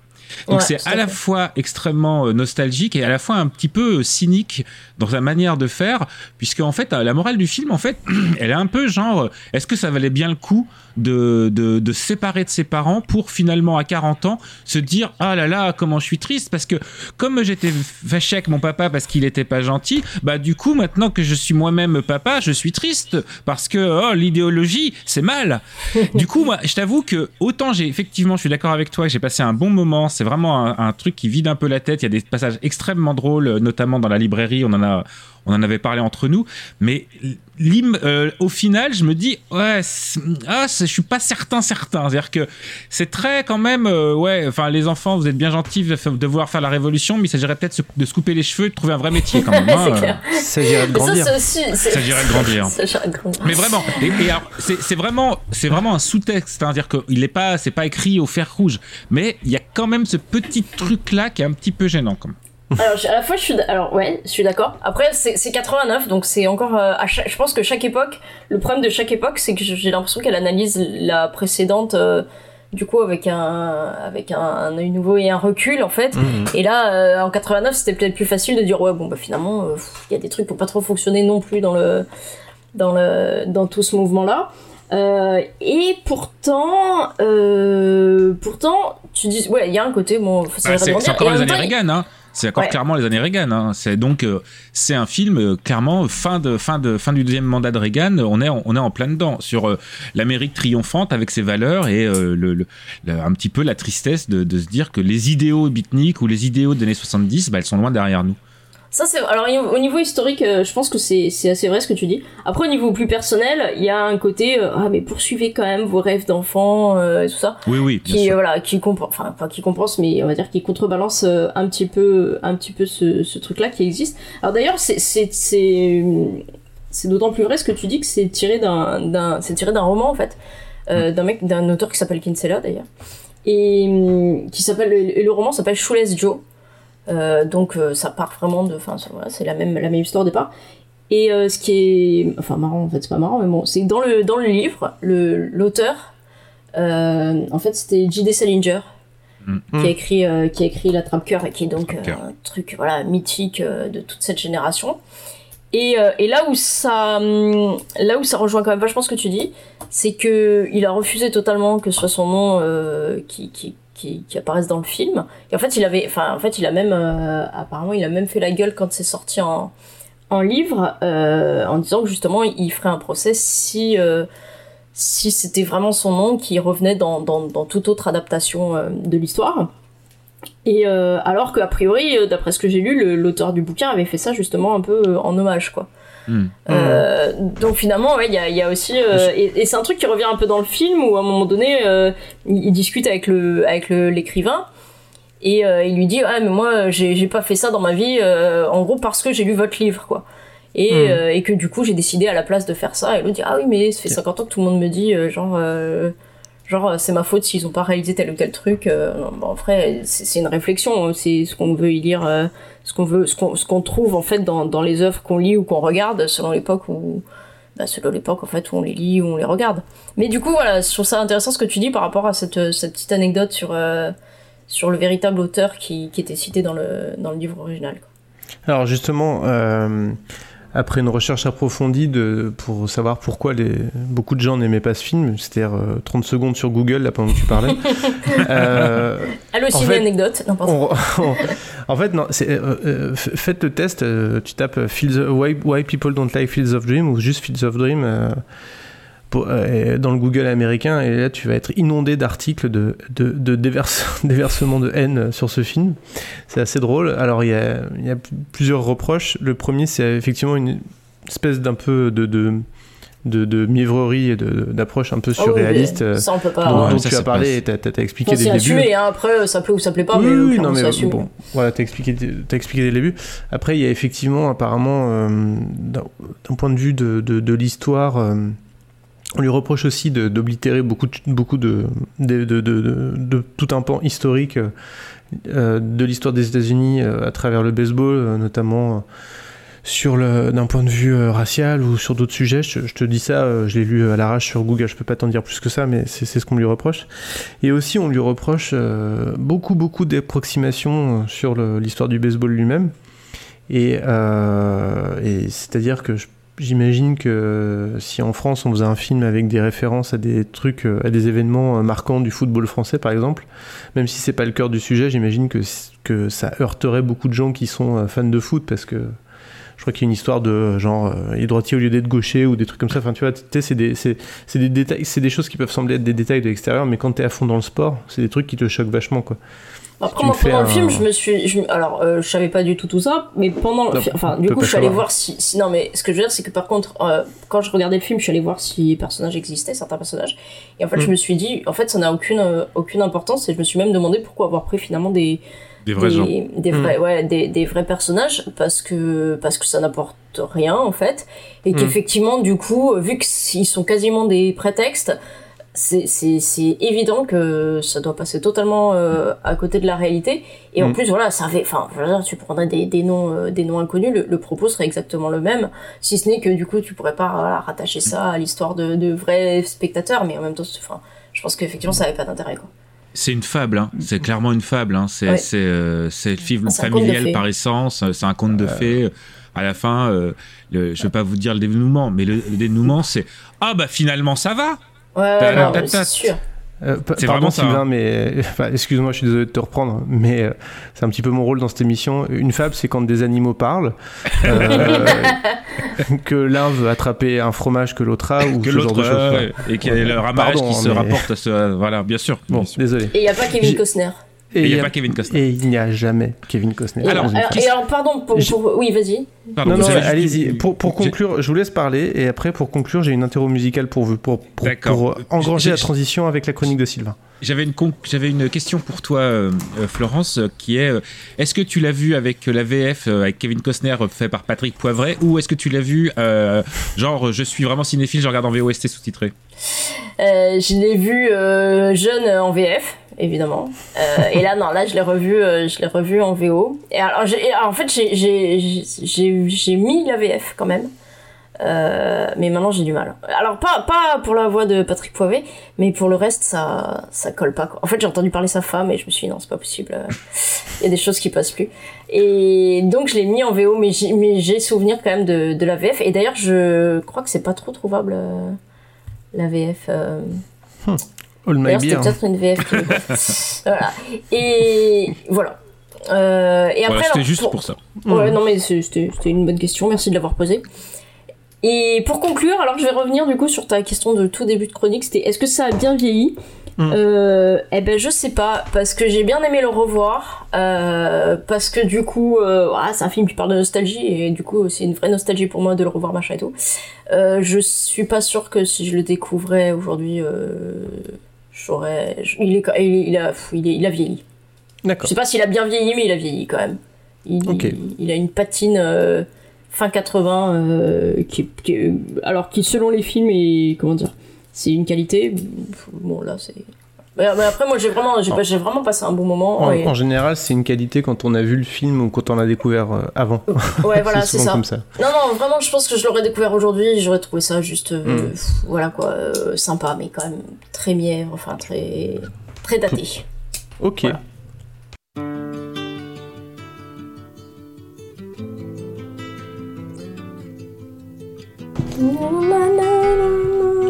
Le non?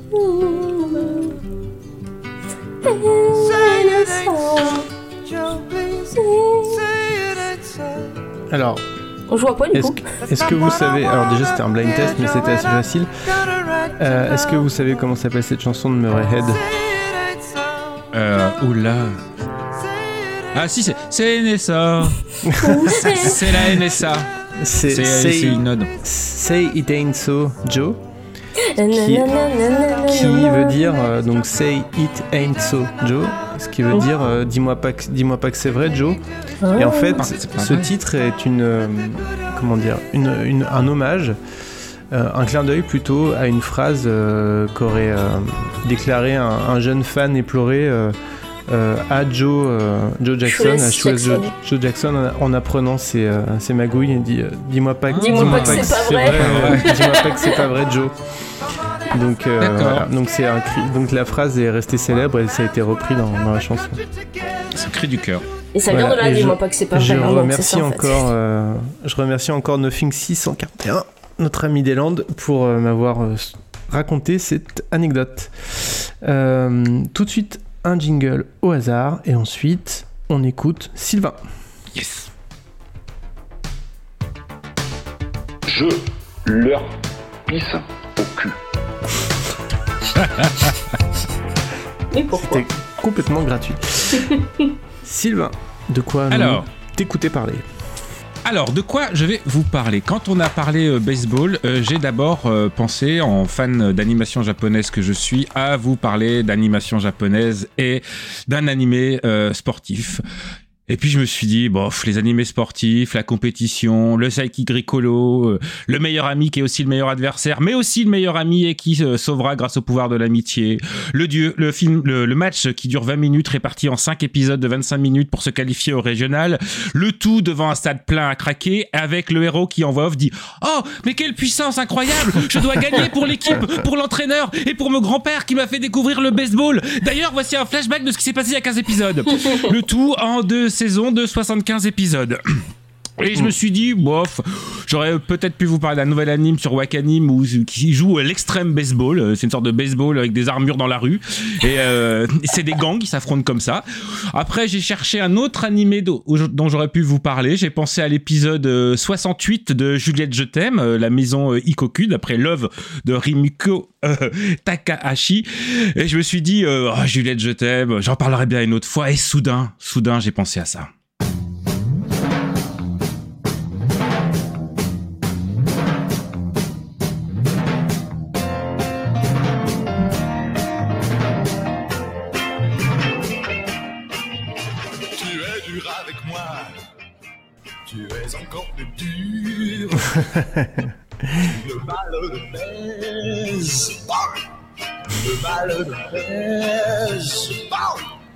Eddie Mitchell, baseball, issu de la comédie musicale, enfin du téléfilm, parce que c'est un téléfilm dont on va parler. On va parler d'un téléfilm, on ne recule devant rien. Téléfilm, euh, mais néanmoins comédie musicale. Eh ben, voilà, l'un n'empêche pas l'autre. Euh, Anna, un téléfilm de 1967, signé Pierre Koralnik avec Serge Gainsbourg et Anna Karina. Vous vous dites, mais j'ai jamais entendu parler de ce truc, euh, d'où ça sort? Alors en fait, il y a un seul truc qui est resté à la postérité, c'est ça.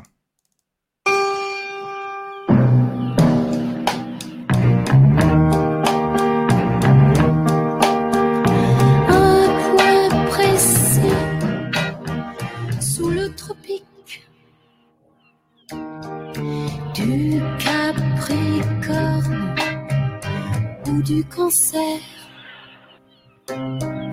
Depuis j'ai oublié lequel sous le soleil. Anna Karina, Sous le soleil, exactement. C'est la chanson qui, euh, est principalement euh, connue presque d'Anna Karina. Hein, on va pas se mentir, elle a pas fait non plus des, hits euh, en tant que chanteuse. Et c'est la chanson qui est restée un petit peu à la postérité. Alors Anna, de quoi ça parle? Anna, ça raconte deux personnages. On va suivre principalement Jean-Claude Brialy et Serge Gainsbourg. Le premier est photographe. Le deuxième, on sait pas trop ce qu'il fait. On sait juste que c'est des dragueurs invétérés. Le premier prend des photos un jour à la gare. On croit reconnaître euh, peut-être Gare de ou Gare de Lyon. Je suis pas sûr. Je crois que c'est Gare de Lyon. Et en un par hasard, euh, il prend des photos. Il y a une jeune fille qui passe et en développant la photo, il tombe instantanément amoureux de la jeune fille sur la photo parce que il la trouve. euh, Pas mal, pas mal du tout. Pas mal, pas mal du tout.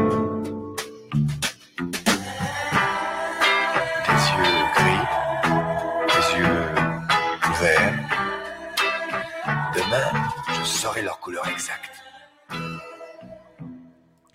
il la trouve pas mal du tout. Cette jeune fille, on, on- on l'a vue, donc on sait qui c'est, c'est facile, c'est Anna Karina. Le, le film va, va donc suivre ces deux personnages, euh, surtout Jean-Claude Brialy, à la recherche de cette jeune fille, donc Anna Karina, euh, qui, pendant ce temps, est un poil dépressif, euh, on va pas se mentir, elle s'ennuie euh, et euh, bah, elle rêve euh, d'amour. Un jour comme un autre où je reste seule avec moi. Je vous ai dit qu'elle était dépressive. Hein. Pourquoi, Anna, Anna, restes-tu seule avec toi? Alors, il y a peut-être un truc qui, qui va vous étonner, mais c'est super bien musicalement, c'est ouf. On va y revenir.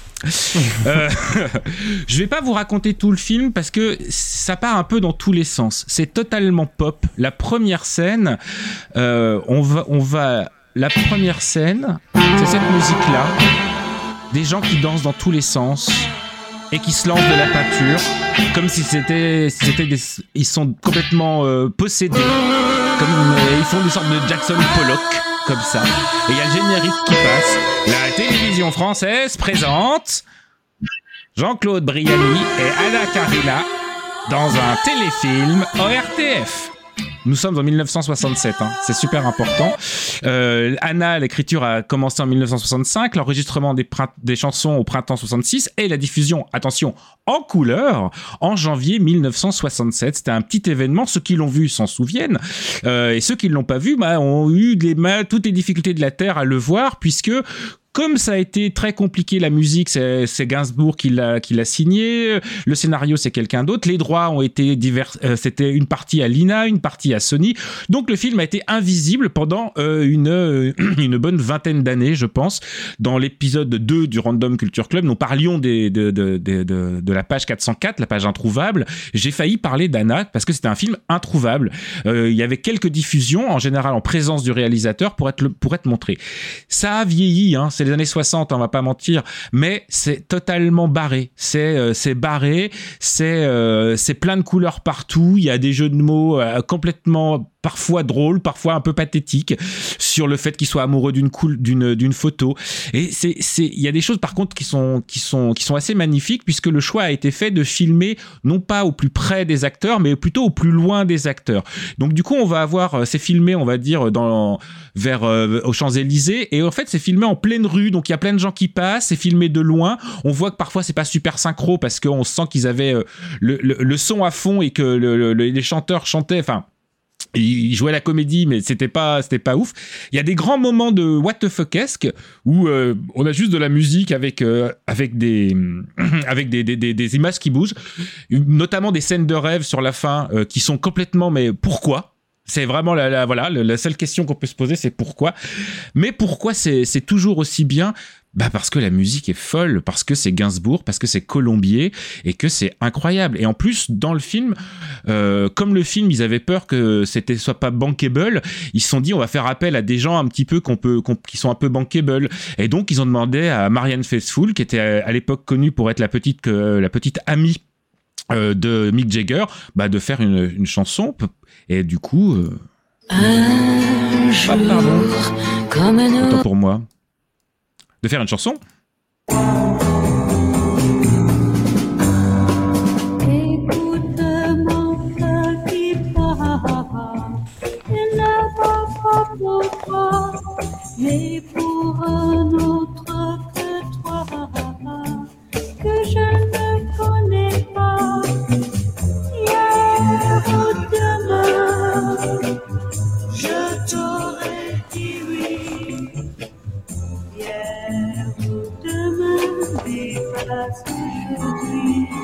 Marianne Faithfull qui chante en français, j'aime autant vous dire, c'est quand même un petit peu la classe. Et elle chante bien. un- euh, Elle chante super bien. euh, Enfin, je veux dire, elle chante bien. Évidemment, elle chante bien, mais, euh, mais on- elle a moins d'accent que Jane Birkin euh, maintenant, par exemple. C'est c'est Jane clair. Birkin, pas Birking.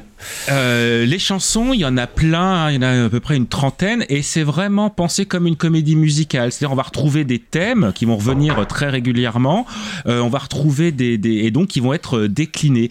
Et le, on va retrouver des chansons très traditionnelles, hein, on en a entendu sous le soleil exactement, et on va retrouver des, des, des choses un petit peu plus punchy, puisque c'est quand même des années 60, et, et avec des choses qui sont qui sont un petit peu, enfin, qui sont un peu entre tout, entre la comédie musicale et la chanson pop. J'adore cette chanson, je vous préviens. Qu'est-ce autre chose que la vie d'essence Qu'un mouvement alternatif qui va de l'appétit au dégoût et du dégoût à l'appétit? De l'appétit au dégoût et du dégoût à l'appétit. Je m'en fous, ta gueule, laisse-moi finir. L'âme flottant toujours incertaine. Oui, je vous ai dit, hein, c'est Gainsbourg. Hein. Et là, on a du pur Gainsbourg hein, avec euh, tous ces, euh, toutes ces, ces marottes. Euh, on va retrouver d'autres marottes hein, gainsbourgiennes, hein, notamment. euh, Je te chasse de mes pensées. Je te rejette. Je te fuis. Mais tu me reviens. Toujours, tu me reviens. Comme un boomerang. ah oui, oui, oui, oui. oui. Vous l'avez Vous l'avez Vous l'avez Bah oui, Allez, oui, je l'avais. Et d'ailleurs, quand j'ai écouté l'album, je me suis dit, Hein mais qu'est-ce donc Petite anecdote rigolote, euh, il faut le savoir, Briali est très très très mauvais chanteur. Donc, vous, si vous tendez l'oreille dans toutes les parties chantées de Briali, dès qu'il chante vraiment, c'est-à-dire pas quand il fait un, quand il quand il quand il parle, quand, pas quand il fait dans les talk-over, toutes les voix où il chante, il est la voix est doublée par la voix de Serge Gainsbourg. Et il y a des chansons où ça s'entend vraiment, mais c'est flagrant, on entend clairement la voix de Serge Gainsbourg. Et vous avez d'autres morceaux donc extrêmement pop, pop pardon, comme ce, ce fameux, enfin toi que j'adore, Roller Girl.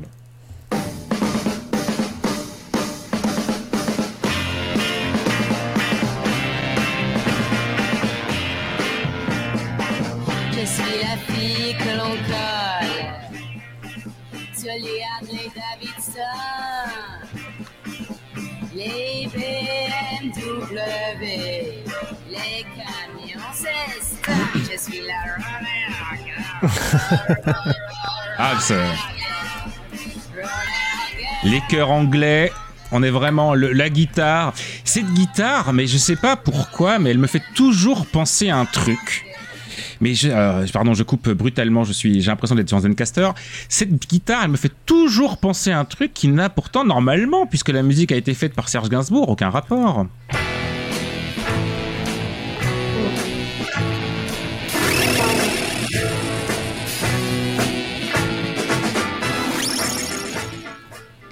Il y a un petit truc dans la guitare de ces messes pour le temps présent de Colombier Pierre-Henri. Colombier, Colombier, mais oui, Ça c'est dit quelque celui- chose. Ça me dit vaguement quelque chose. C'est celui qui était crédité comme orchestrateur et arrangeur pour euh, cette Anna de Serge Gainsbourg. Il faut le savoir, Serge Gainsbourg, c'est quelqu'un qui sait s'entourer. Certes, il, est très fort en plagiat de musique classique, il est très fort en plagiat de musique africaine, je vous renvoie à Gainsbourg Percussion, mais aussi il est très fort pour un truc qui est d'arriver en studio, de donner une idée, et c'est l'arrangeur qui faisait tout. Il y a trois grands arrangeurs chez, chez Gainsbourg, il y a Gorager le premier, Colombier au milieu, et un certain Jean-Claude Vanier, dont on parlera une autre fois, Jean-Claude Vanier, Lonnie Nelson, etc. On, y reviendra.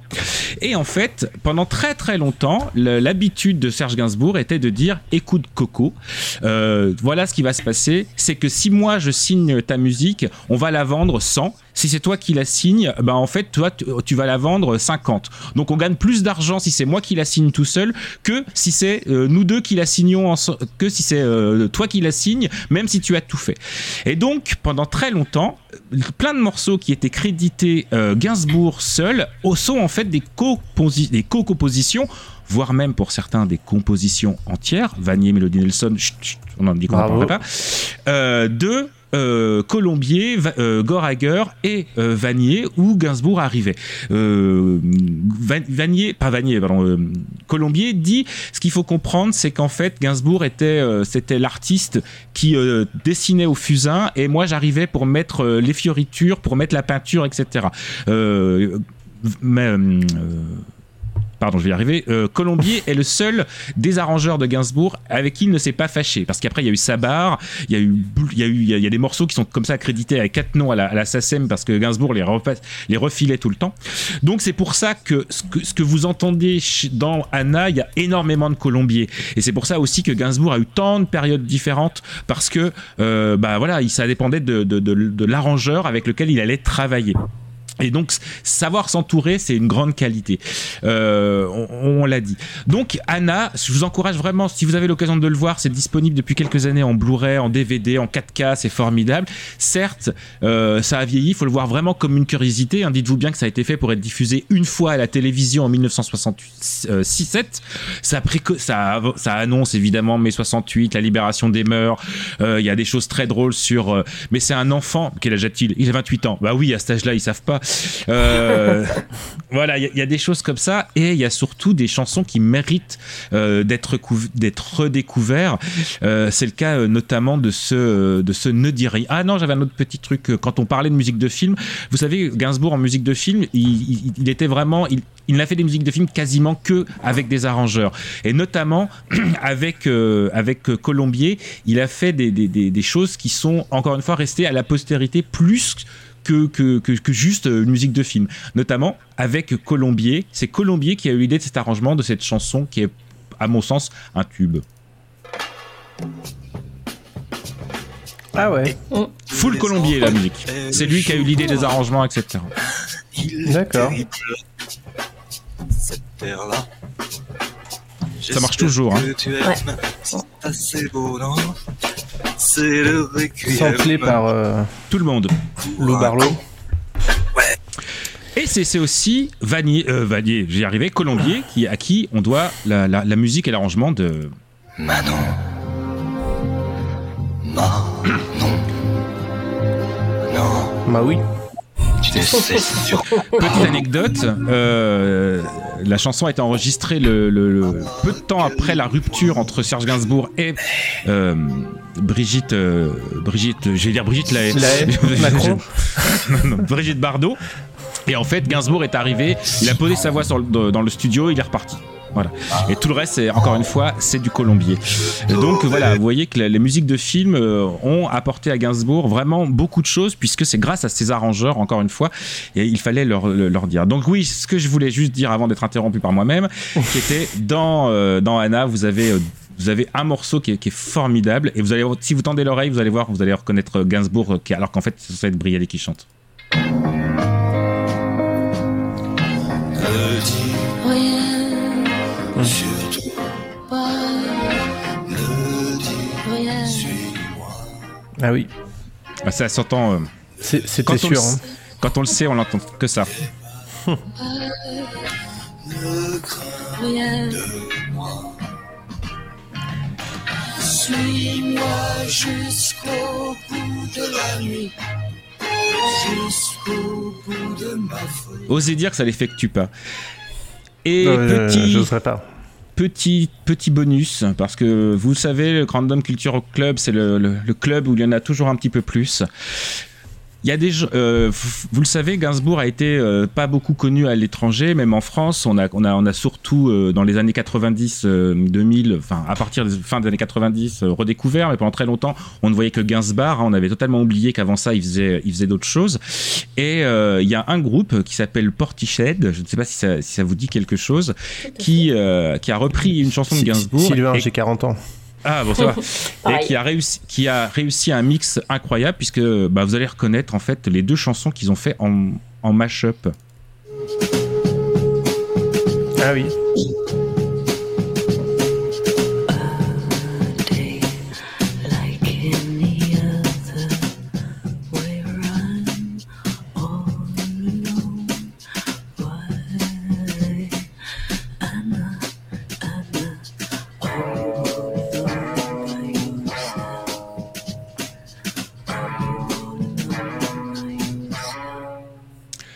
Anna à euh, le Requiem pour un con. Bah ouais, on a dit c'est colombier, c'est génial. Bref. Je ne peux que vous encourager euh, à découvrir Anna au moins la BO dans le Spotify de Random Culture Club. À Oh. l'accoutumée, vous trouverez la petite playlist qui va bien Oh là là. avec.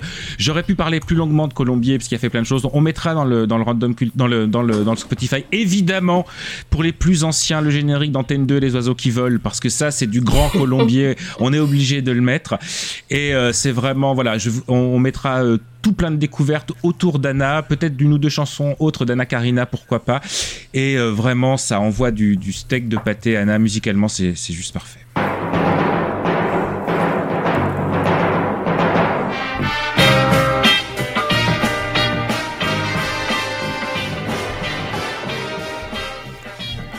Merci Sylvain.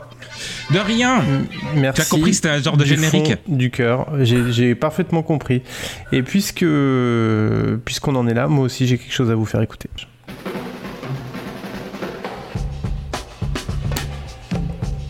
C'est un autre, un autre sample que j'ai téléchargé très très très rapidement pendant que tu parlais et que j'ai uploadé très très rapidement. C'est donc The Folk Implosion, euh, chanson appelée Serge. Comme de par hasard. Eh ben écoute, euh, merci beaucoup. Euh, quand tu parlais de, tu disais c'est coloré, euh, ça n'a ni queue ni tête, euh, il y a plein de blagues qui tombent à plat. J'ai cru que tu parlais de Batman la série. Non. Et- Mais il y a, il y a un peu de ça. Il y a un peu le côté vraiment années Bah, c'est 70, années c'est 60. exactement euh, au même moment. Ouais. C'est au même Et moment et c'est- c'est pour la télé aussi. Je pense que c'est par hasard. Et c'est pour ça. Et comme comme c'est difficilement visible, euh, si vous avez pas, euh, moi je vous avoue, hein, j'ai acheté le DVD quand euh, le, le coffret. euh, je vous le montre pas, mais je crois qu'il est encore disponible à la Fnac. ils ont encore des exemplaires. Un super coffret à la Fnac avec l'intégrale de la musique et le DVD. Enfin, si vous le voyez pour pas cher, sans déconner, prenez-le, ça vaut largement le coup. Et donc du coup, c'est vrai que j'ai aussi ancré sur la musique plus que sur le film en lui-même, parce que enfin, ce qui va reste, qui reste surtout de, ce, de cette Anna, c'est enfin Anna Karina, franchement dedans. Enfin, je vous mets au défi. Ça se voit que Pierre, euh, le réalisateur Pierre euh, Koratnik, il est amou- juste amoureux d'elle, mais en même temps c'était pas possible. Elle est magnifique pendant tout le film et elle est Mm. filmée magnifiquement. euh, sous le soleil exactement, elle est à la plage, elle très qu'est-ce que je peux faire, je vais je sais pas quoi faire. Enfin c'est- vraiment superbe, mais c'est voilà. Bon. Ouais, écoute, ça donne envie. Comme je, Eh te ben, disais, merci, euh, comme je te disais tout à l'heure, j'ai complètement oublié que t'allais parler de ça et, du coup j'ai complètement pas pensé à le regarder. Mais euh... mais, mais non, ça m'a ça m'a motivé. Et d'ailleurs, pour l'anecdote, d'ailleurs, j'ai- j'ai j'ai tourné dans une des anciennes baraques de Anna Karina, qui était une superbe maison pas très loin de chez moi. Voilà. Voilà. C'était le- C'était vraiment très intéressant. L'une de leurs blagues a très mal tourné. Mais était-ce une blague? Sûrement pas.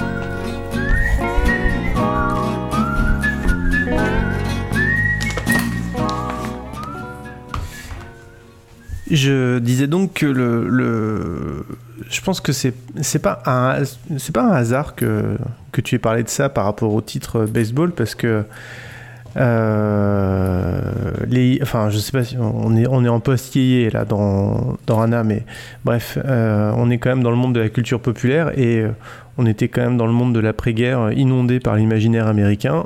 Ah où oui, faisait partie le baseball et le fait que, outre le jeu de mots, parce qu'on avait quand même compris que c'était subtil, hein, baseball.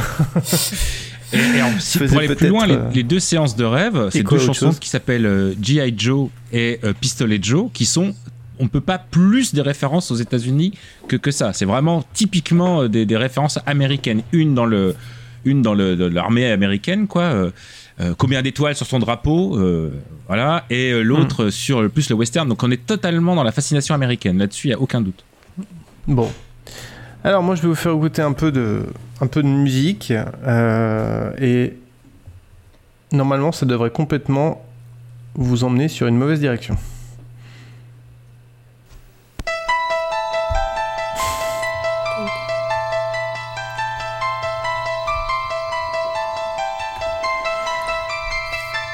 Alors, euh, on est d'accord que ça ressemble plus à la musique de l'exorciste ou... euh, Totalement.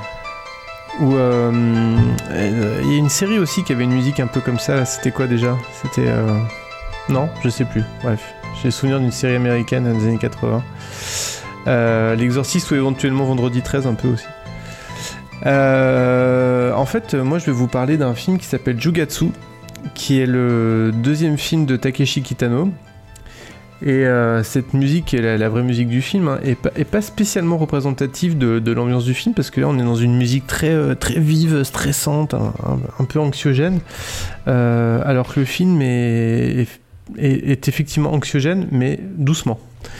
Assez, assez lentement, mais il n'est pas qu'anxiogène, il est plein de choses à la fois. Mais avant de vous parler euh, vraiment de, de ce film, il faut que je vous explique. euh, il faut que je vous explique d'abord que je ne devais pas faire cette chronique au départ. C'était Marvin qui devait la faire. Qu'on embrasse. Mais, mal- mais on l'embrasse, euh, dans le respect des gestes barrières quand même. Et Marvin n'a pas pu se joindre à nous ce soir. Euh, je dois préciser aussi que j'ai euh, lancé un, un podcast avec Marvin qui s'appelle euh, 15 minutes Kitano dans lequel on, on s'est lancé le défi complètement improbable de euh, chroniquer les films de Takeshi Kitano en tant que réalisateur deux par deux euh, par tranche de 15 minutes, donc c'est-à-dire 15 minutes pour parler de deux films à chaque fois, ce qui est globalement suicidaire. Euh, mais en même Ça temps, me pourquoi fascine, l'idée me fascine. Pareil. c'est euh, l'objectif c'est d'aller vers l'épure c'est d'aller vers le, le- le geste par- parfait comme en- Non, les purges. comme je- les sous-marins les, sous- les sous-marins les samouraïs qui sortent le, le sable d'un coup et qui tranchent et qui le re- rengainent à nouveau voilà c'est ça ça s'appelle d'ailleurs le je sais plus le yojutsu je crois Bon, bref.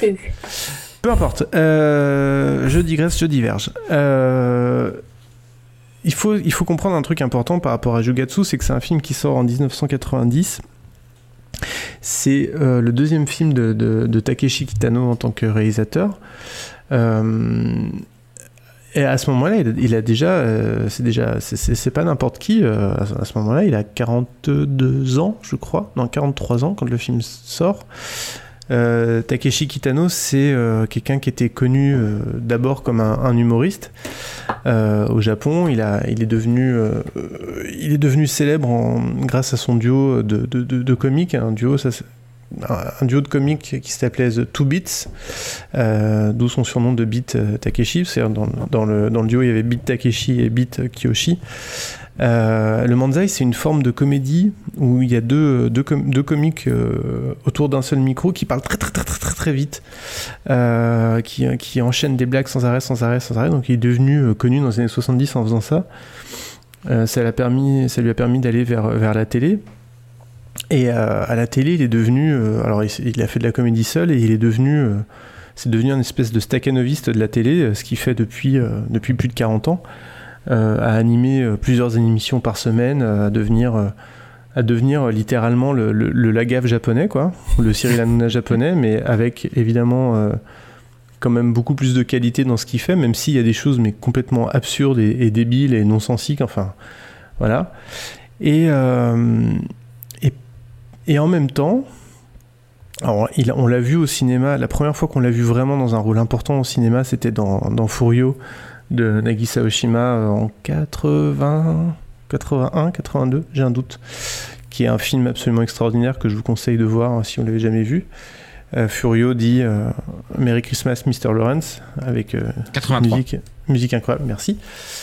Et qui est un film qui est vraiment un drame, un drame sur les prisonniers de guerre japonais, anglais pardon, dans les camps de, dans les camps japonais avec David Bowie. Et, euh, et Kitano il joue euh, un, un sale type, un tortionnaire, euh, un de l'armée japonaise qui maltraite les soldats tout le long. Et il faut savoir que à ce moment-là, quand, quand le film est sorti, les audiences japonaises, en, voyant le, en voyant le film et en voyant Kitano qui était vraiment horrible et flippant dans, dans ce film-là, rigolaient parce que c'était un comique quoi. C'était inimaginable pour les audiences japonaises de voir Kitano faire ça. Bref. Euh, il, avait, des envies de cinéma et un jour il hérite d'un film. Euh, il hérite de, Kinji Fukasaku, qui est un grand réalisateur euh, japonais, qui réalisera plus tard Battle Royale, mais qui est un de ses derniers films, hein, parce qu'il était déjà très âgé à ce moment-là. Il, il- il hérite d'un projet de Fukasaku qui s'appelle Violent Cop. Et donc c'est un film qu'il va réaliser, ça va être son premier film, qui est un film assez, assez incroyable d'ailleurs. Euh, il va récupérer le projet, il va réussir à le- à le- à l'accommoder à sa sauce, et ça va donner un espèce de... On le compare à tort, à mon avis, à, un, à un Dirty Harry, euh, Violent Cop, mais euh, ça serait plus un Dirty Harry, mais avec que des plans fixes en fait.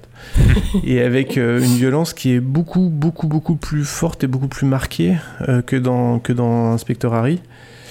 Et, euh, et ça donne un film que je trouve assez, assez bluffant, dans lequel euh, Kitano va poser les bases de son style visuel, c'est-à-dire beaucoup de plans fixes, euh, de la composition des plans qui ressemblent à des, compositions de, peinture, mais dans lequel il va avoir une marge de manœuvre assez restreinte, il va devoir composer avec une équipe qu'il connaît pas, enfin voilà, c'est pas facile.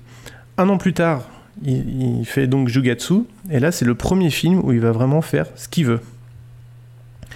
Alors d'aucuns pourraient dire, et là c'est le drame, peut-être Florence elle te dit ça intérieurement, parce que je pense qu'elle n'a pas trop trop accroché au film, mais, euh, mais c'est- là où il va, euh, il va faire ce qu'il veut. Jugatsu c'est quoi? Ça parle d'un jeune, jeune homme qui joue au baseball. Le film, la- le film s'ouvre sur euh, un plan, euh, enfin on, est, on est dans le noir, en fait on se rend compte qu'on est dans des toilettes à côté d'un terrain de baseball euh, amateur. Et, euh, ce, jeune gars euh, fait partie d'une équipe de baseball de, gros losers euh, qui ne gagnent jamais un match. Et euh, contrairement aux, mangas, aux animés dont, Sylvain parlait, c'est pas l'ambiance où euh, je vais finir par gagner euh, parce que j'y mets tout mon cœur. quoi. C'est pas, c'est pas le délire. Là, on est plutôt il faut savoir que Kitano a grandi avec. euh, enfin, le baseball, ça faisait partie de ses souvenirs de jeunesse. On est plutôt dans une approche un peu sociale du baseball, comme, euh, un truc qui va accompagner les classes laborieuses euh, japonaises. Et, là, c'est euh, bah, c'est l'équipe de quartier. Donc, le, jeune gars, il travaille, il travaille dans un garage, il joue au baseball. Et en fait. donc il y, a- pas mal de répliques cinglantes sur le fait qu'il est, assez nul et qu'il s'enferme aux toilettes. En gros, il fait en sorte de s'enfermer aux toilettes plutôt que de frapper la balle. Euh, et, donc, donc il y a une longue ouverture sur ce match de baseball. Et on se rend compte rapidement que euh, son entraîneur de baseball est un ancien yakuza. Et qu'il euh, et cet ancien yakuza va lui venir en aide pour, pour, par rapport à un problème qu'il va avoir dans, son, dans le garage où il travaille avec un, un mec de l'ancienne bande de son entraîneur de baseball qui passe par là, qui va essayer de le raqueter, euh, qui va se faire casser le bras par ce, par ce jeune homme. Et, euh, et c'est finalement le vrai point de départ de l'histoire. Et rassurez-vous, ce n'est pas le point de départ de ma chronique puisqu'elle a déjà commencé depuis longtemps. Euh, hop, j'ai remis mon téléphone en silencieux. C'est inadmissible. Alors, c'est un film qui est extrêmement difficile à résumer, dont il est très difficile de, de parler, et peut-être même parfois très difficile de regarder. Mais moi, c'est un film que j'aime vraiment beaucoup, parce qu'en fait, ça part dans tous les sens. C'est-à-dire que le point, ce point de départ de euh, ce, jeune gars qui, euh, qui va essayer, qui va essayer de, régler ce problème avec les mafieux. C'est un prétexte pour le, le, faire, pour démarrer une espèce de road trip. Euh, alors ça va l'emmener. euh, euh, D'abord, euh, ça va amener son, son entraîneur à aller voir ses anciens collègues Yakuza pour essayer de se faire respecter, mais ça va pas vraiment fonctionner. Euh, ensuite, euh, il va aller à Okinawa, au bord de la mer, pour essayer de trouver une arme euh, qui serait disponible quelque part pour, pour l'aider à se protéger des, des Yakuza qui lui veulent du mal. Et sur cette île, il va rencontrer un Yakuza complètement décadent et psychopathe et effrayant, interprété par, par Kitano lui-même. Alors, à savoir que Kitano voulait pas jouer dans le film au départ, et les producteurs lui ont imposé en disant si tu joues pas dedans, ça va faire, ça va être, un, personne va aller voir le film. Mais au final, personne n'est allé voir le film quand même. Comme beaucoup de films de Kitano, hein, par ailleurs, hein, qui sont hyper connus euh, à l'international, mais qui n'ont pas, pas beaucoup de succès, euh, euh, pas toujours beaucoup de succès au Japon. Il va rencontrer ce mec qui est un vrai. Enfin, moi, moi je, il, me fait, il me fait beaucoup penser à, à Dennis Hopper dans Blue Velvet. Un côté très, très angoissant, très inquiétant, très sale, qui va pas hésiter à aller. Enfin, qui n'hésite pas à avoir recours à la violence, à. Et qui, qui saute sur tout ce qui bouge, euh, homme ou femme. Enfin voilà, c'est- très très malaisant. Un personnage, un des personnages les plus odieux euh, écrits et interprétés par Kitano. C'est clair, ouais. Euh, il le dit lui-même. Euh, un personnage avec lequel il n'était pas très à l'aise d'ailleurs. C'est un, film qu'il aime bien, mais je crois qu'il n'aime pas trop ce personnage qu'il a inventé. Et tout ça, ça va permettre de vraiment dérouler euh, des choses qui sont, enfin que je trouve qui sont assez, euh, assez superbes de maîtrise d'un point de vue cinématographique. Il y a évidemment euh, tout, ce, côté, alors Kitano compose, aime beaucoup les plans statiques. Des plans statiques au sein, soit, des plans carrément immobiles, soit des plans statiques au sein duquel seulement une partie des choses vont bouger et l'autre partie ne va pas bouger. Un peu comme, une, euh, un peu comme les, euh, les photos dans Harry Potter, là, dans, dans les journaux. quoi. Il y a une partie du cadre qui bouge pas et l'autre partie qui bouge. C'est quelque chose qui, qui, qui fait assez bien. C'est aussi, euh, c'est aussi un grand spécialiste de l'ellipse et il l'utilise beaucoup pour, pour, faire des, pour créer des moments d'humour assez intéressants, notamment. il y a un jeune gars qui est très fier de sa moto, donc à chaque fois on, voit, on le voit monter sur sa moto tout content, puis le plan d'après on le voit par terre, le visage en sang, ce, genre de truc, ça, ça- marche assez bien. Et puis euh, il y, a une- il y a une espèce de montée en puissance de, de- de- la violence sur la deuxième partie du film qui est assez, assez surprenante. Euh, avec des choses, euh, enfin avec euh, des- des trucs assez, assez fous et on va tout le temps alterner et ça c'est pareil, ça, ça va préfigurer beaucoup beaucoup du, du cinéma de Kitano. Des moments de jeu un peu, un peu enfantin, un peu bizarre. On va aller voir, on va le voir ce, yakuza en train de faire le, le débile dans les champs, dans des champs de maïs, euh, euh, des champs de fleurs d'ailleurs, c'est pas des champs de maïs, je sais plus. Bref, dans les champs, euh, faire, faire, faire l'imbécile, cueillir, récupérer des fleurs et en même temps ces fleurs elles vont servir à, à, que- à quelque chose de beaucoup plus violent par la suite. Euh, on va le voir, euh, moi il y a une scène que je trouve extraordinaire, c'est la, la scène du, euh, du bar karaoké. Ah, j'allais y venir. Quand t'allais me Avec donner la un- parole, j'allais, j'allais y venir. Avec, avec voilà, cette espèce de, de, de- de plan séquence où finalement dans le, dans le même instant on voit tout en fait, on voit, on voit ce gars, ces gars qui chantent au karaoké, les couples qui dansent, des, coups, des qui partent. Enfin finalement il y a tout, tout en, en un rien de temps quoi.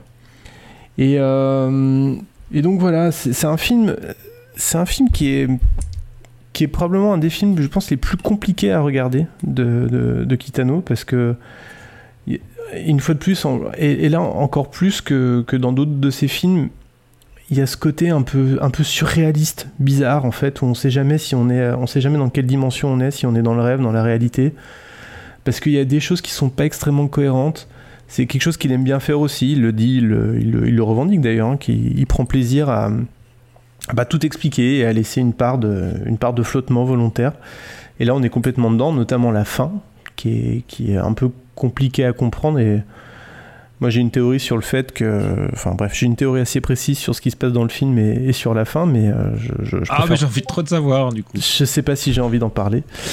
Euh, pour pas spoiler, parce que voilà. Mais, euh, mais voilà, c'est un, film que- c'est un film que je trouve extrêmement intéressant.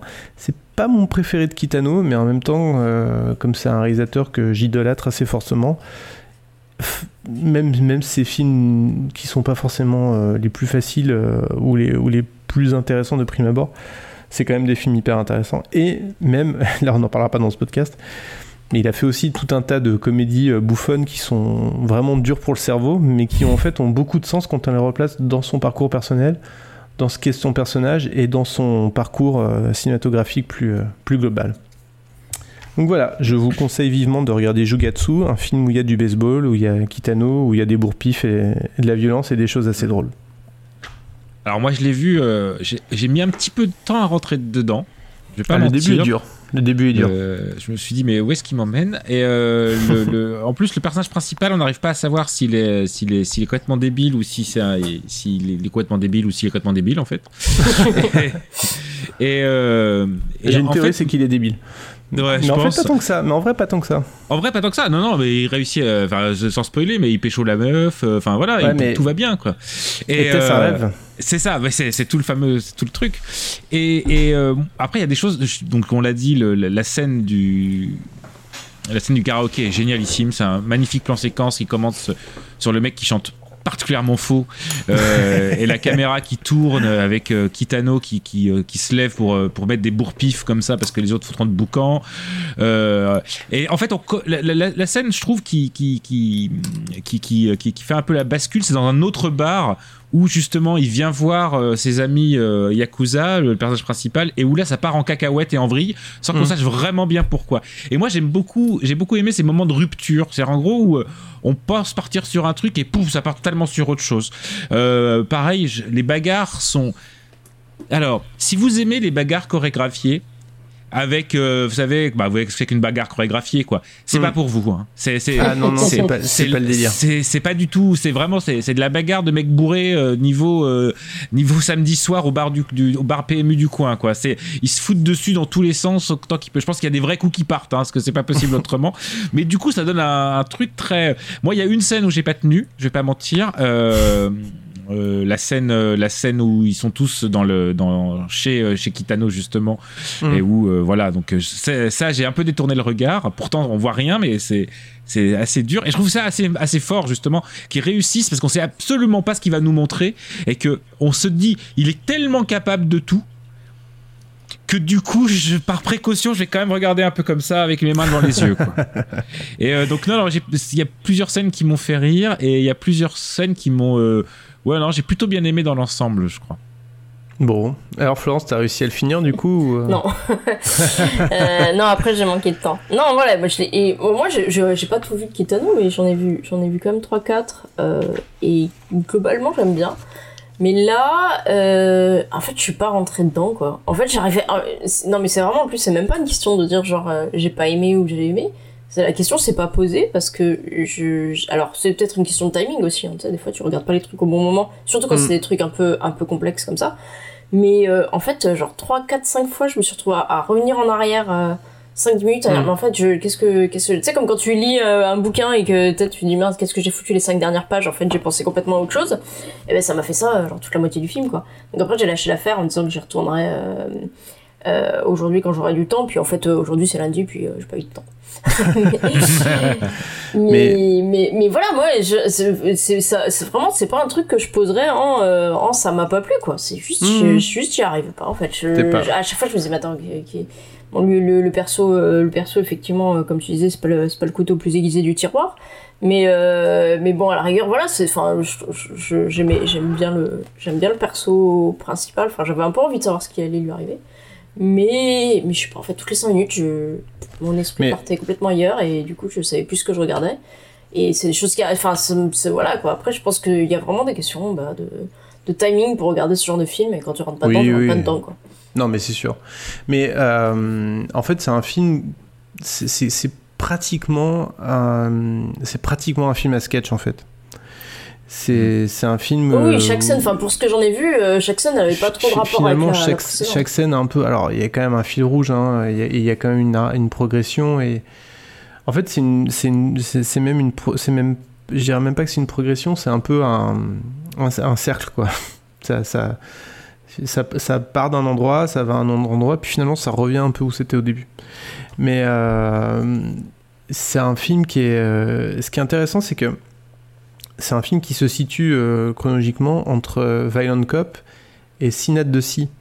Et c'est un film qui est. euh, alors, si, si vous avez jamais vu Synette de Sea, je, trouve que c'est un, des plus beaux films du monde, vraiment.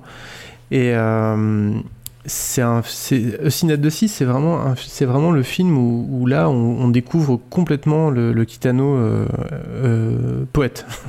poète du cinéma. C'est un film qui est extrêmement éthéré, très poétique. Euh, donc Synette de Sea qui met en, scène euh, un couple d'amoureux euh, sourds-muets et dont, bah, dont l'un des deux va devenir complètement fanat de, surf. Donc il y a toujours cette, histoire d'appel à la mer qui est, présente dans tous les films de Kitano et c'est un film qui est vraiment complètement poétique, très doux.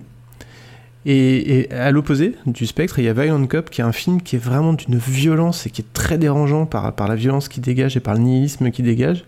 Et finalement, Jugetsu, c'est entre les deux, mais complètement quoi. C'est-à-dire qu'il y a, un côté très, euh, très rêve, très, euh, très surréaliste, très, euh, très flottant, et en même temps un côté très âpre et très dur et très, très violent. Mais il y a, vraiment, on passe d'un truc à l'autre, d'un personnage à l'autre, euh, et c'est pas, c'est pas évident. Et il refera ça dans d'autres films. Euh, notamment dans, dans Getting, Getting Any, euh, quelques années plus tard, qui, euh, qui est resté célèbre pour sa mouche à merde géante, Euh, ou dans Glory to the Filmmaker, enfin bref. Et c'est, euh, mais là, c'est, voilà, c'est, c'est, c'est un film que, ouais, en fait, je comprends qu'on ait vraiment du mal à rentrer dedans, et c'est pas le plus connu en plus. Mais, euh, mais voilà, je sais plus ce que je voulais dire, mais en tout cas, si, t'as- si un jour t'es, t'es plus en forme, pour un petit guronzan, euh, tu peux retenter, euh, retenter euh, Jugatsu et nous dire dans un prochain épisode euh, ce que tu en auras pensé. Ouais, il faudra du, du temps de cerveau disponible, comme dit l'expression. Une denrée rare. Voilà, écoutez, tout. euh, c'est tout. C'est tout. Je pense que ça mérite. Je pense que ça mérite un jingle.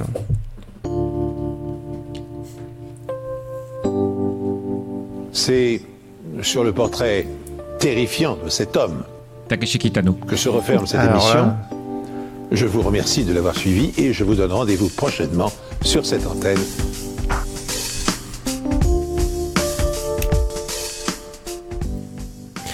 Merci Sylvain, merci Florence. Mais merci à toi. Merci à toi. Alors, il nous aura pas échappé. En fait, si vous en aurez, il vous aura échappé parce que faut pas déconner, qu'on ne fait pas de tirage au sort. Ah, mais enfin, pourquoi ne fait-on pas de tirage au sort? Alors déjà parce que on est bientôt à deux heures d'émission et qu'il faut pas déconner, mais c'est pas la vraie raison. Vous pourriez penser vraie- qu'on a complètement oublié, hein, ce, qui est, ce qui est totalement une, une option viable aussi. ce qui serait possible. Euh, on, va, on va pas faire de tirage au sort parce que le prochain épisode, on vous réserve une énorme surprise. Mais ça sera plus une surprise parce qu'on va vous dire maintenant ce qu'on va faire. Comme vous avez beaucoup aimé euh, l'épisode où on a commenté en live un, un- un épisode des enquêtes impossibles de, de Pierre Belmar, on a décidé de faire pareil mais avec un Law and Order. Voilà. Voilà. C'est ça, c'est la surprise. Euh, faut qu'on décide du coup quel, quel type de Law and Order. J'hésite. un, pas un- un SVU, ça pourrait être pas mal, mais des fois c'est un peu glauque quand même. Des C'est quand même souvent très glauque euh, C'est SVU. Donc euh, SVU c'est euh, New York Unité Spéciale, hein, donc, euh, donc l'équipe des, euh, cul, crimes quoi. sexuels. Voilà. Oh. C'est pour ça qu'on parlait de. On parlait tout à l'heure, on faisait une blague sur, euh, sur Oncle Jesse, parce qu'il y a un épisode avec John Stamos. C'est c'est vraiment le truc, tu sais, qui, qui, qui est familial, avec, dans le métro, en famille, en voiture. Non, non, ça va être très bien. Mm. Bon, en même temps, on est parti de, de- de- des- des meurtres de, de Pierre Belmar. Alors du bon, serial euh, killer des. on est euh, parti du des serial killer de mémé, hein, donc euh, bon. euh, on en est- Vu comme ça. Donc on verra. On s'est dit qu'on s'était dit peut-être un, un, un Law and Order avec des stars. Ouais, il y, en a- il y en a un paquet. hein. Je sais pas s'il y en a beaucoup chez euh, dans, dans, Dans le Law and Order de base dans le Law and Order de base des stars. Non, c'est c'est- c'est quand même SVU, le, le- la, la machine à, Une machine à, à camé- stars. à caméo. euh, ouais. La machine à guest. ouais. Ou alors, au moins, un acteur de The Wire. Ah bah voilà, comme Alors, ça. je veux dire, t'as plus de chances de, de, de- comment dire, de, de tomber sur un épisode euh, au pif où il y a un acteur de The Wire dedans que, que, que de tomber sur un épisode où il n'y en a pas en fait. mais en plus, enfin bon, ouais, ça on en parlera la prochaine fois, mais c'est quand même assez impressionnant, c'est que tu peux dire c'est des guests euh, vraiment parce que souvent ils ont des rôles et des fois c'est vraiment le pote à Dick Wolf qui est venu cachetonner, ouais, enfin moi il y a quand même un épisode avec un des acteurs de The Wire, c'est le voisin qui ouvre la porte et qui n'a rien vu quoi. Mais littéralement quoi.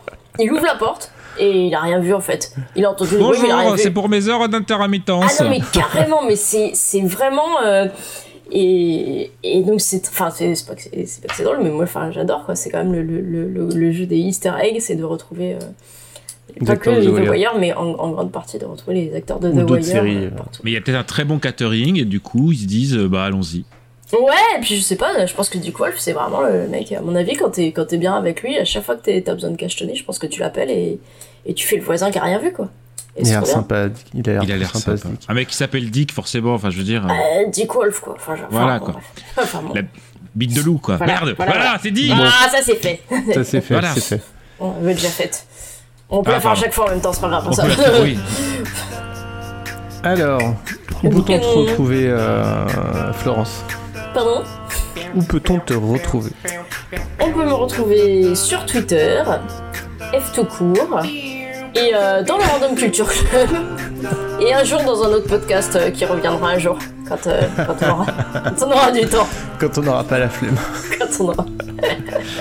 Et toi, Sylvain S20B sur Twitter, Passion Cantine sur Instagram et sur Twitch de temps en temps sur Froggy Delight, comme ça, comme ça se prononce. Froggy Delight sur Twitch. Voilà. Top. Très bien. Et ben moi, vous pouvez me retrouver. Ne me retrouvez pas en fait. Je préfère que vous me retrouviez pas.